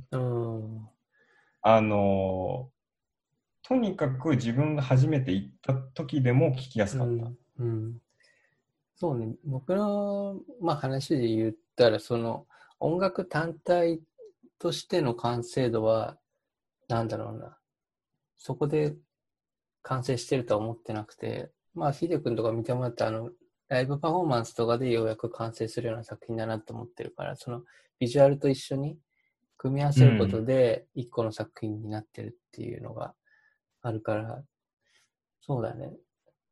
そういう意味で、まあ確かにミミキシングの話になると、ちょっと、あのー、作品、音と音楽としての作品の完成度は、なんかこう、うんと、ちょっとまだ、なんだろうな、別の方向性があるかなって、逆にそこで完成させないっていうか、あの、音楽だけで。うん、そこで完成させてる音楽ももちろんいいんだけど、なんかこう、ビジュアルを与える隙間みたいなのが欲しいな、みたいなのはあるし、うん、結構ビジュアルと連動する音楽とかっていうのは、逆に不完全な音楽って言ったらあれだけど、まあちょっと聴きにくい音楽とかの方がバチッとあったりするんだよね。なんか、あの、現代的なもっとなんか複雑なメロディーのものとか、なんかこう、これ音だけでは聴かないだろうなっていうような音楽とかの方が逆に生えて、そこで完成感が増すっていうのがあるから、うん、うん、そんな、うん、そうだね。うん、そういうことはちょっと考えてたりしたけど、うん、そうだね。そうなんですね。確かにビジュアルとセットですもんね、音楽。うん、僕の場合はそういう感じだね。うん、なるほど。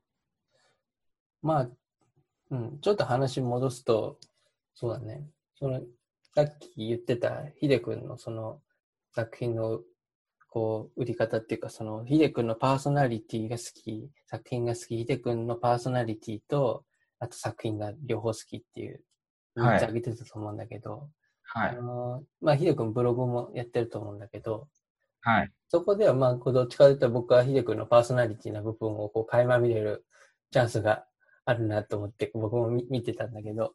ありがとうございます。うん。なんかこう、まあ一人ツッコミとかもやりながらなんかこう、記事になってるんだけど、まあそれがなんか、なんだろうな、微笑ましいっていうか、こう、ヒデ君の、なんかこう、まあ可愛らしいって言ったらあれだけど。ばかり書いてますからね。うん。いや、いや、なんか僕はいいなと思ったんだけど、なんかやっぱりさ、その、そういう部分がこう、パーソナリティでのこう、見える部分とかは結構大事か、大事だなと思ったし。そうですか。うん。なんかこう、やっぱり、それが一個なんかこう、親近感が湧くっていうか、やっぱり自分に近い親近感を持ってる人からの情報の方を、やっぱりこう、人はやっぱこう、信じるなっていうのを思うし、そういう意味でもなんかこう、作品買ってみようかなっていうか、まあみんな最近やってる、なんかこう、ある意味こう、ドネーションとかもそれに近い部分もあるのかもしれないけど、うん、誰かを支援したいみたいな、そういう気持ち。欲しいですね。作品を買うことで、このアーティストの人を支援してみたいな、そういう気持ちってやっぱり、そのパーソナルな部分が見えてるかどうかって結構大きいと思うんだけど、はい。うん、なんか、ヒデ君のブログにあった、その、We have no words っていう、あの、毎回、ブログの記事の下に、あの、書いてる言葉があるんだけど、あ、ロゴマーク。っていうのは、うん、そう、ロゴがあって、それはどういう、あれってブログのタイトルなのかな？あ、あれは、えっと、コンセプトを、うん、あの、言葉に表したものですね。あ、コンセプト？はい。それは自分の作品のコンセプトってこと？そうです。自分の作品だったり、活動に関して掲げてるコンセプトを言葉にして造語を作った。うん、へえー、な内容は詳しい内容はどういう感じのことなの？大きく分けると、うん、えっ、ー、と、We have no words っていう言葉に至った3つの要因というか3つのファクターがあって、うん。うん、米は英語で I have no words って言うじゃないですか。うん、もう言葉通り直訳すると言葉がないになるじゃないですか。うん、言葉を持ってない、言葉がない。うんうんうん、でも、この言葉って、実際の意味もそんなに遠くなくて、びっくりした時とかに使ってするんですよね。うん、で、そのびっくりするっていうう意味合いが、自分が作品を作って誰かに見せたときに、うん。ワオって言ってもらうものを作りたいとうん。いうふうに思ってるので、うんやっぱりそれはクオリティに関しても、うん。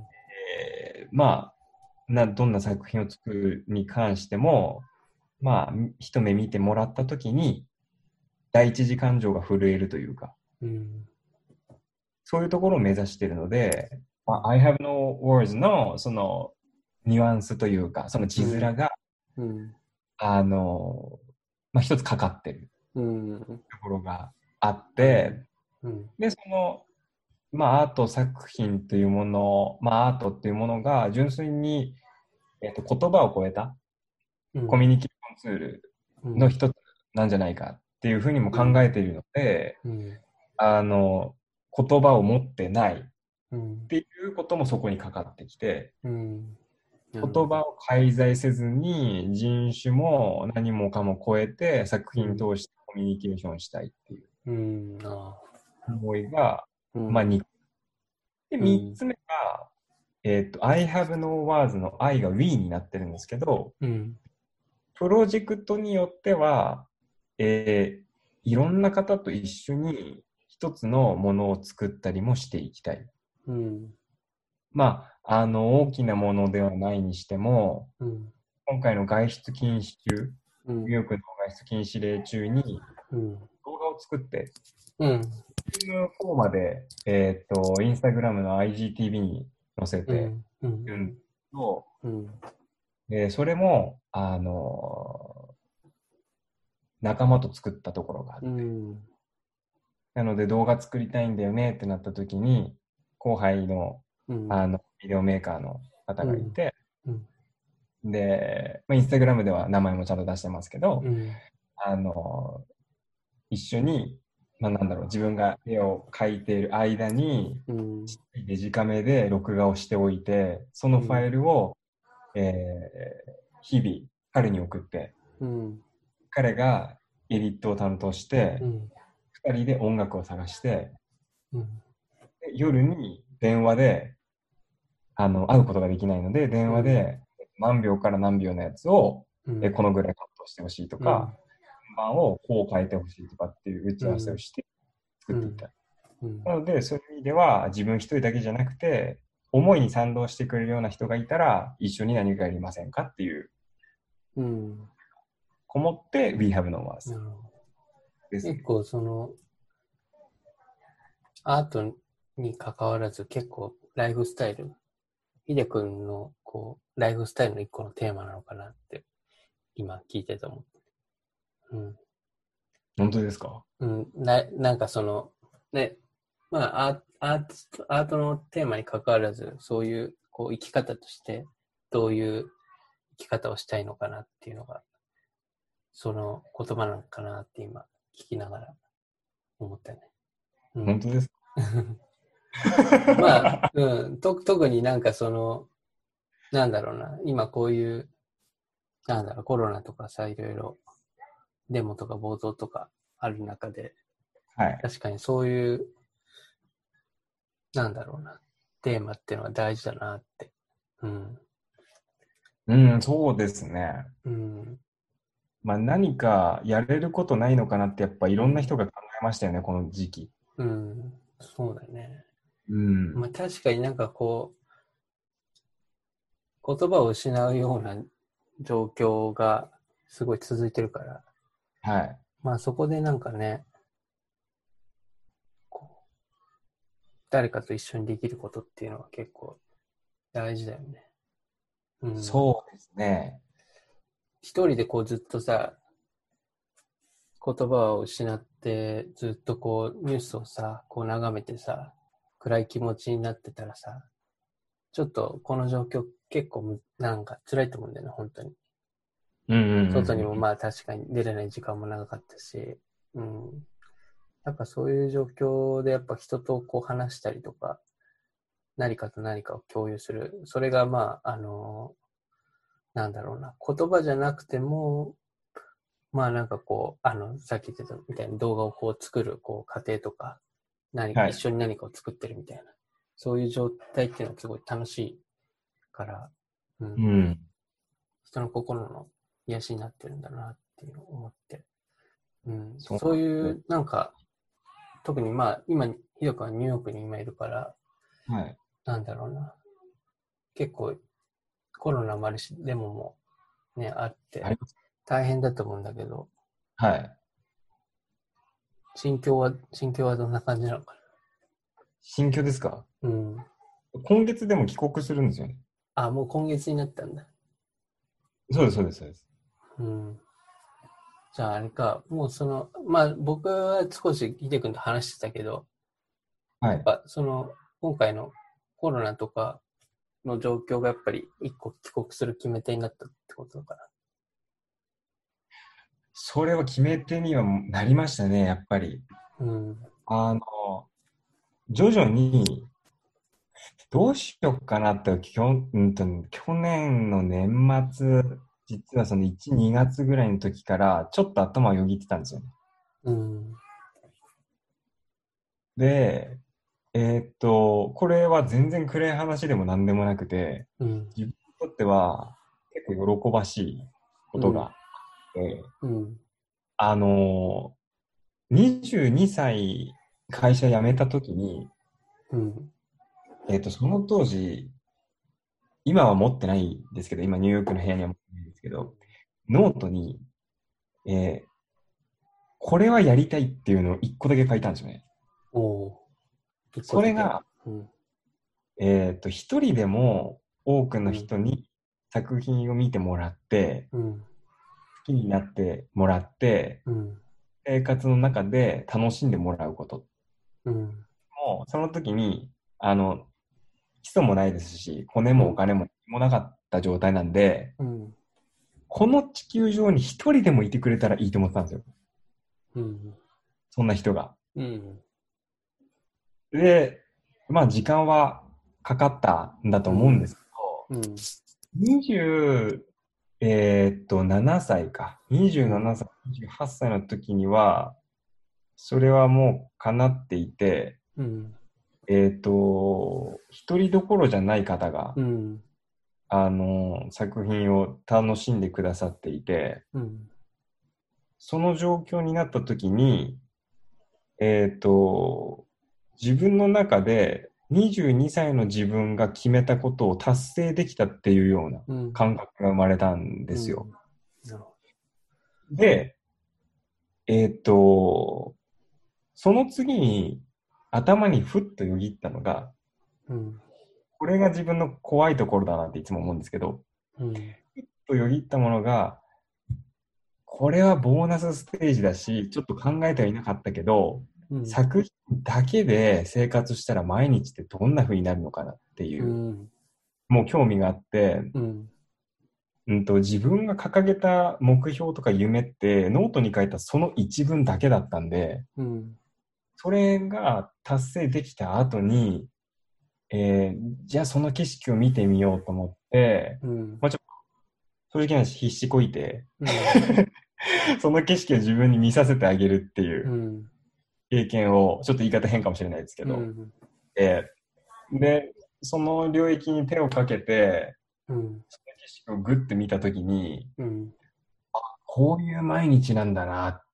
ていうことは体感をして、うん、もちろんその時1日14時間以上筆握ってましたし、うん、もう書いて書いて書きまくるみたいな。うん、書きながら次のスケッチ考えて、うん、色決めてみたいな。うん。で、まあ、そういった生活をして、あの、まあ、いろんな人のおかげでその景色を見せてもらえた、うん、ようなところがあったんですね。うん、そうなってくると、うん、あの、うすうす頭のどこかで、うん、えー、っと、あれ、目標って何だろうっていうのが、うん。よぎってたんですよ。うん、でも、毎日がやっぱり忙しかったし、うん、毎日がやっぱり制作の日々じゃないですか。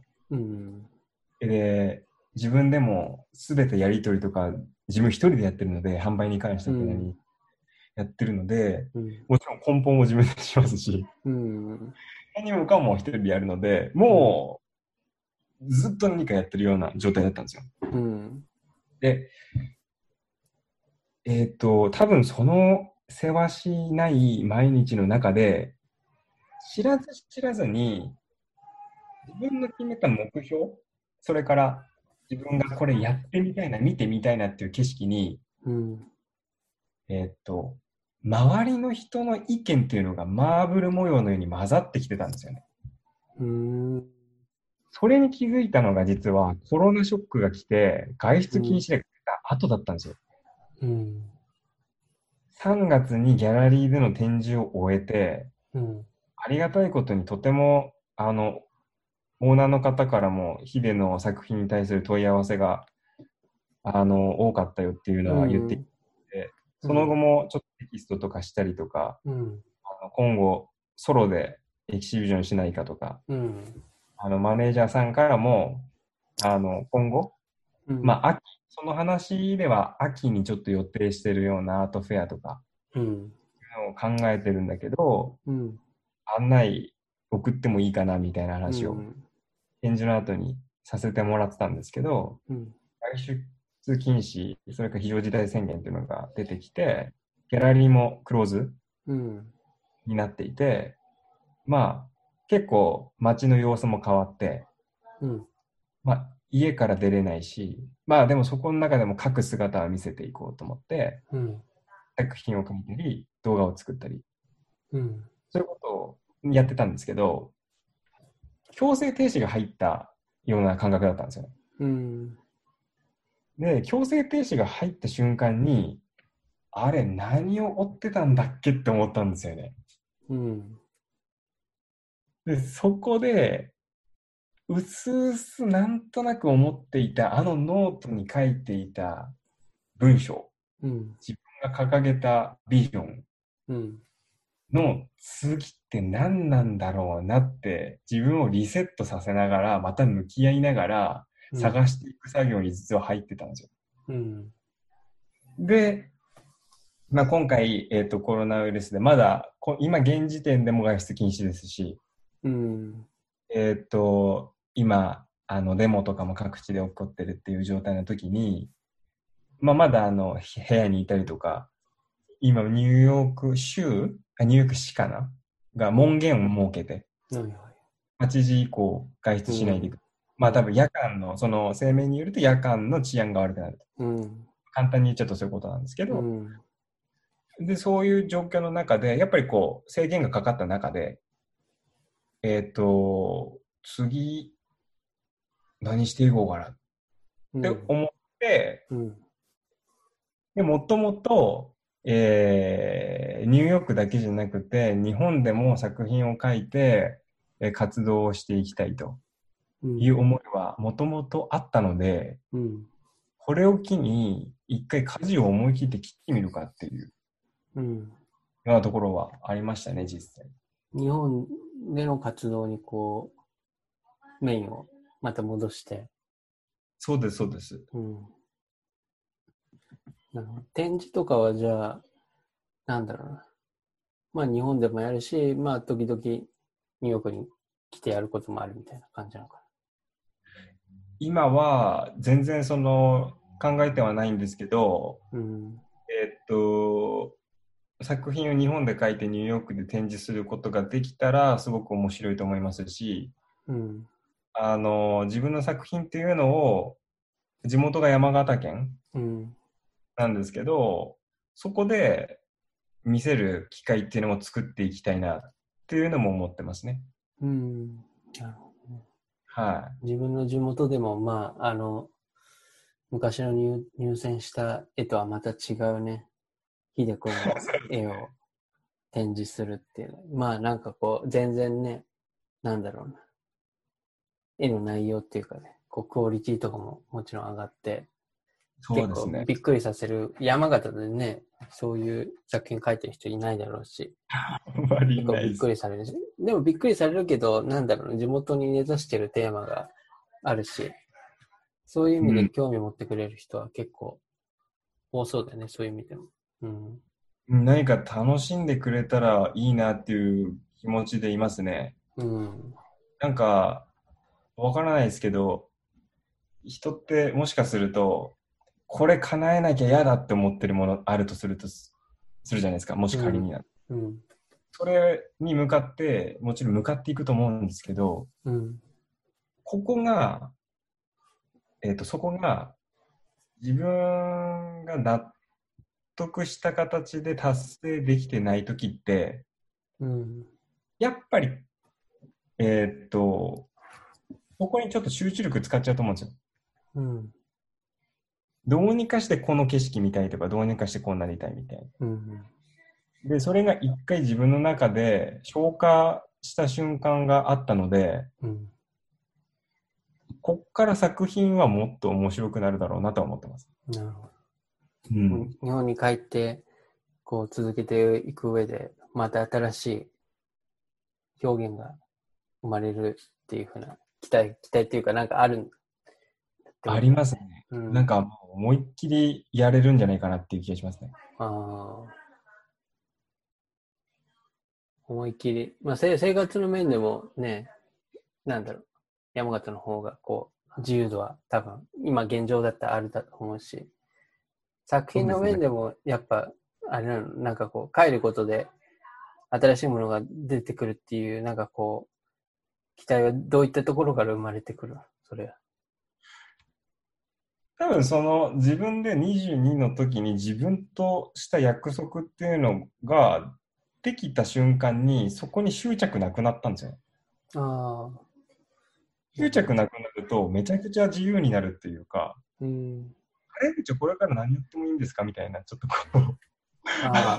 そこはなんか面白いかもしれない。あのー、結構さ、アーティストとかで、まあ誰か買ってくれる人がいて、生計立てれますってなって、たら、その、アートの自分の作品をこう、まあ、アップデートだったら、まあ大丈夫か。アップデートとか、こう、スタイルを変えたりとか、まあ、そのスタイルの変,、変化が大きければ大きいほど、その不安があるっていうか、その、なんおお客さん買ってくれるかなとかもあるあるわけじゃない。こう、はい、新しいことに挑戦すると。だからそういう意味で、はい、まあ本来、なんなんだろうな、そういうお客さんを持ってると、なんだろうな、ちょっとこう、躊躇してしまうような、はい。ことだから、それをなんかこう、すごいポジティブに捉えてるのが、新鮮だなと思った。本当ですか？うん、だって、まあ、ある意味さ、変な言い方するとさ、まあ、お笑い芸人が、例えば、新ネタをやるみたいな。大ヒットしてる、あの、ネタがあって、それをやり続けて、それまだみんな求めてるけど、新しいネタもやりたい。で、新しいネタをやるんだけど、それが世間にまた受けるかどうかってのは分かんないわけじゃん。はい、そうですね。うん。で、アートも同じで、作品で一個のスタイルが受け入れられたものがあって、やっぱ新ネタ、新作をこう出すときに、それが受け入れられるかどうかの不安が、やっぱそのネタが受けてれば受けてるほど不安になる部分だと思うんだよね。ああ。でも、新作書くのって楽しくないですか？いや、楽しいよ。ですよね。新作作るのも楽しいですよね。うんだと、うわ、これからそれ書くのかって、その自分のビジョンが見えてくると、うん、もうそ、それに夢中なんですよね、きっと。なるほどね。だから多分、リアクションっていうのを、うん、昔ほど多分気にしなくなったのかなと。うん、でもそれは、身に染みだからだと思います、え？身に染み？身に、えっと、身に染み込んでる。体に染みるから、その感覚が、もう意識しなくても、もうあとは、自分が、うわ、こんな作品できたらってもうびっくりするぞみたいな、うん、これどうするみたいな、書いちゃうみたいな。なんか、そのワクワクで多分、書けるんじゃないかなっていう気がします。うん、まあ、あれでしょう、なんか、今までのヒデ君の絵のその、なんだろうな、コンセプトも継承しつつ、はい、感じなんだよね、新しい。なるほどね。もう突拍子もないなんかパフォーマンスアートとかをヒデ君がやり始めるみたいなことじゃないってことね。あ、それないですね。うん大丈夫。なるほどね。いやいやいや、それ新しいことの振り幅っていうのもあるからさ。うん。その山形で何してやろうかなみたいな。山の中でもう全裸でなんかやっちゃおうかなみたいな。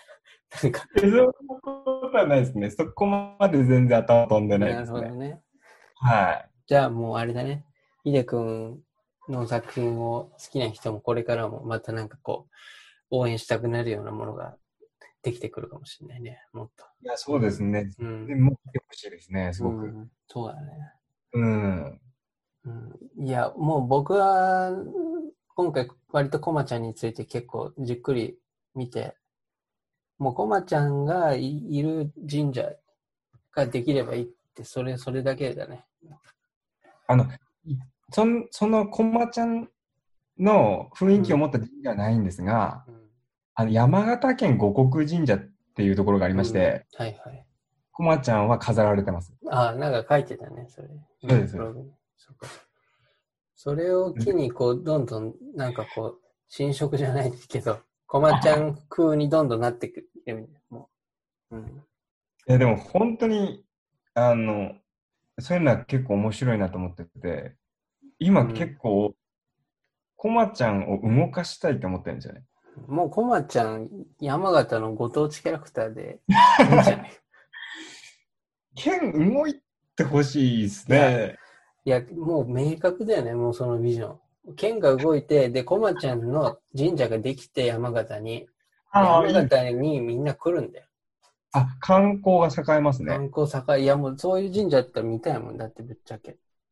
で、あまあココロナとかも落ち着いて海外とかからまたね、来れるようになったら、いや、普通の神社もそうだけど、最近のその新しい神社、なんかすごいポップな神社があるらしいよ、みたいな。山形に。なんかでも、なんか、ポップなんだけど癒されるみたいな。いいですいね。や、おい俺、そういうのあってすげえいいなと思った。本当ですか、なんか、うん、最終的に、ひでくんやが、うん、なんかこう、なんだろうな、もっとビッグになって、そういうことやったら面白そうと思って。基本的にでも楽しんで生きるってしか今考えてないんですけどね。うん。うんでもなんか、あのーこの外外外出禁止期間中に、うん。えっ、と、動画撮り終わった後に次何ができるかなと思って、うん。4コマ漫画っていうのを始めたんですよ。おー。コマちゃんのコマをちょっと撮って、かけて。今ちょっと 4, 4コマどころじゃないぐらいになってるんですけど、うんあ、そうなんですね。収まりきれない。うん、イラストをガンガン描いていて、ああ、なるほど。で、えっ、と、次、コマちゃんをアニメーションで動かしたら面白いんじゃないかなとかあ結構ーしているんですよ。そうね。まあ、すごく難しいんですけど、うん。あの、3D のソフトとかもちょっはいはいと勉強して、なるほどね。いや、あれはでも難しいですね。うん。まあ、んそうだよね。結構時間かかるしね、動画とかそういうの作るっていうのは。かかります、うんかかります。時間軸のものだし。うん。でもなんかその、コマちゃん動いてるのを見たいっていう欲望はあると思う、みんな。あの、好きな人。ちょっと面白いですようね。ん。だって結構さ、逆のパターンが主流かなって思ってて、そのキャラクターに関して。ポケモンとかも最初に動くものとかがあって、ああ。で、それで一個なんか、例えばピカチュウの絵があって、まあ、一個、性的なピカチュウがいて、もともとなんかそのストーリーとか、アニメーションとかがあって、まあみんなの心を掴んでっていうのが一個あると思ってて、アニメとか。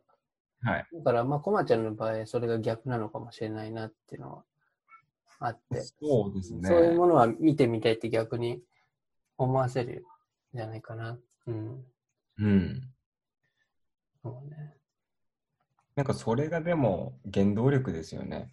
いや、これ作ったらびっくりするんじゃないかなとか、うん。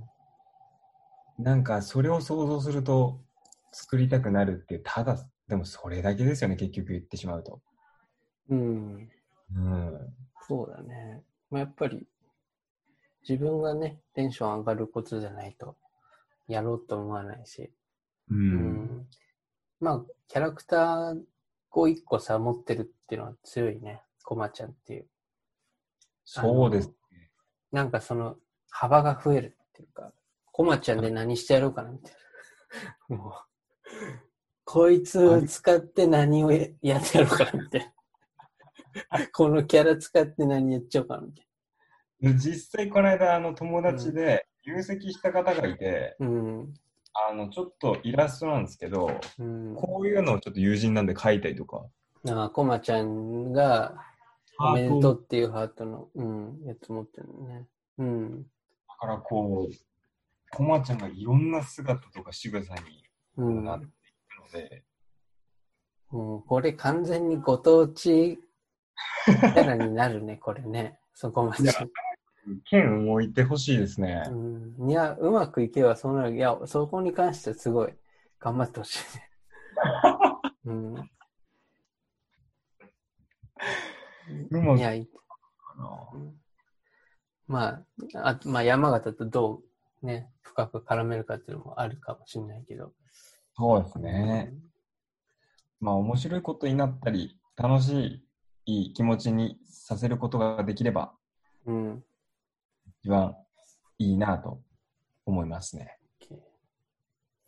まあちょっとじゃあ、最後に、まあ、ポッドキャストを聞いてくれてる方に一言とか宣伝とか含めてあれば、ちょっと言ってもらおうかなと思います。一言ですか？うん。まあなんか、アーティストにこれからなろうと思ってる人とかももしかしたら聞いてるかもしれないし、まあ、この、これは、なんだろうな、割と長くとりあえず残そうと思ってるから、このポッドキャストは。だから今すぐ別に聞いてもらえなくても、何かこう、ひょっとしたうんきっかけでこう、聞いてくれる人もいるかもしれないしから、うん。まあ、特に今回、秀高宮舘画家っていうことで、こう、まあ、載せるから、まあ、なんかこう、画家にこれからなろうと思ってる人、それこそ、まあ、美大出出身とか美大生とか、美大に行ってなくてもアートややっていきたいみたいな人もいるだろうから、まあなんかこう、ひでくんの一言を、そこでまあちょっとなんかもらえたらいいかな、そういう人たちに向けても。うん。ああ、まあ自分もそんなに、あの、なんだろうな、みんなからその目指してもらえるような人間かどうかっていうと、全然、全然未熟者なんですけど、でもあの今泉田さんがおっしゃったように、えっ、と、これからなんかちょっと絵描きたいなとか、それは、あのプロだとかアマチュアだとか、そういうことは関係なくて、えっ、と、自分が多分伝えることができるのは、一サラリーマンだった自分が、うんえーそこをやめて、いかにして、えー作品をお書いてきて、いかにして届けてきたかっていうところうん。が、えーある程度見せることができるのかなっていうふうには思ってるので、うんさっき少しこう話にも出たブログうん。には、あの、シリーズもので自分がどういう道のりをたどってきたのかっていうのを書いてきているので、うん。なんかそういうものもちょっと時間かかるかもしれないですけど、読んでもらえるとうん、あの、ああ、こんな、なんか泥臭いことして、こんな結構なんかアホなことしてやってきたんだなっていう一例が、あの読んでもらえればあるので、まあ何かそれをあの励みにしてもらってもいいと思いますし、あと、最近はノートうん。でも、あの書いていて、うん。えっ、と、その道のり、これまでのプロセスや道のりっていうものに関しては、えっ、と、アメーバブログの方を、We Have No Words のアメーバブログの方を読んでもらえれば、全然ストーリーとしてはつながるんですけど、うん。ここからどういう学びを得たかっていうものに関してだけノートで、うん。ちょっと有料なんですけど、うんあの、300円なんで、うん。それで書かせていただいてるので、そういうところも読んでいただくと、あ、こういうふうなマインドチェンジがあって、えー、考え方が変わったんだなとか、うん、もしかしたら気づいてもらえるかもしれないですし、それがもしかしたら誰かのヒントになるかもしれないので、うん、インスタグラム含めてブログ、ノート、見てもらえればいいかなと思います。ありがとうございます。ありがとうございます。結構今回、割とヒデ君のことについてたっぷりこう、なんかこう、迫っていったなってもう。言いましたね。おおよおよそ多分2時間ぐらい やってて、いやもう、なんか、ヒデ君のことを結構、なんだろうな、これまで以上に知れたなっていう回で。ありがとうございます。学びが多かったです。いえいえいえいえ、とんでもないです。ええまあちょっとこれから、まあ、ひでくん、ね、日本帰って、まあ山形帰ると思うんだけど、まあなんかちょっと遊びに行きたいし、まあ、機会があれば遊びに来てもらって、はい、なんかね、これからのひでくんの活動に注目、僕もしていきたいと思ってます。ありがとうございます。はい。では今日、ありがとうございました。ありがとうございました。はい。じゃあ、えー、ポッドキャスト聞いてくれてる皆さん、じゃあまた、はい、ありがとうございます。はい。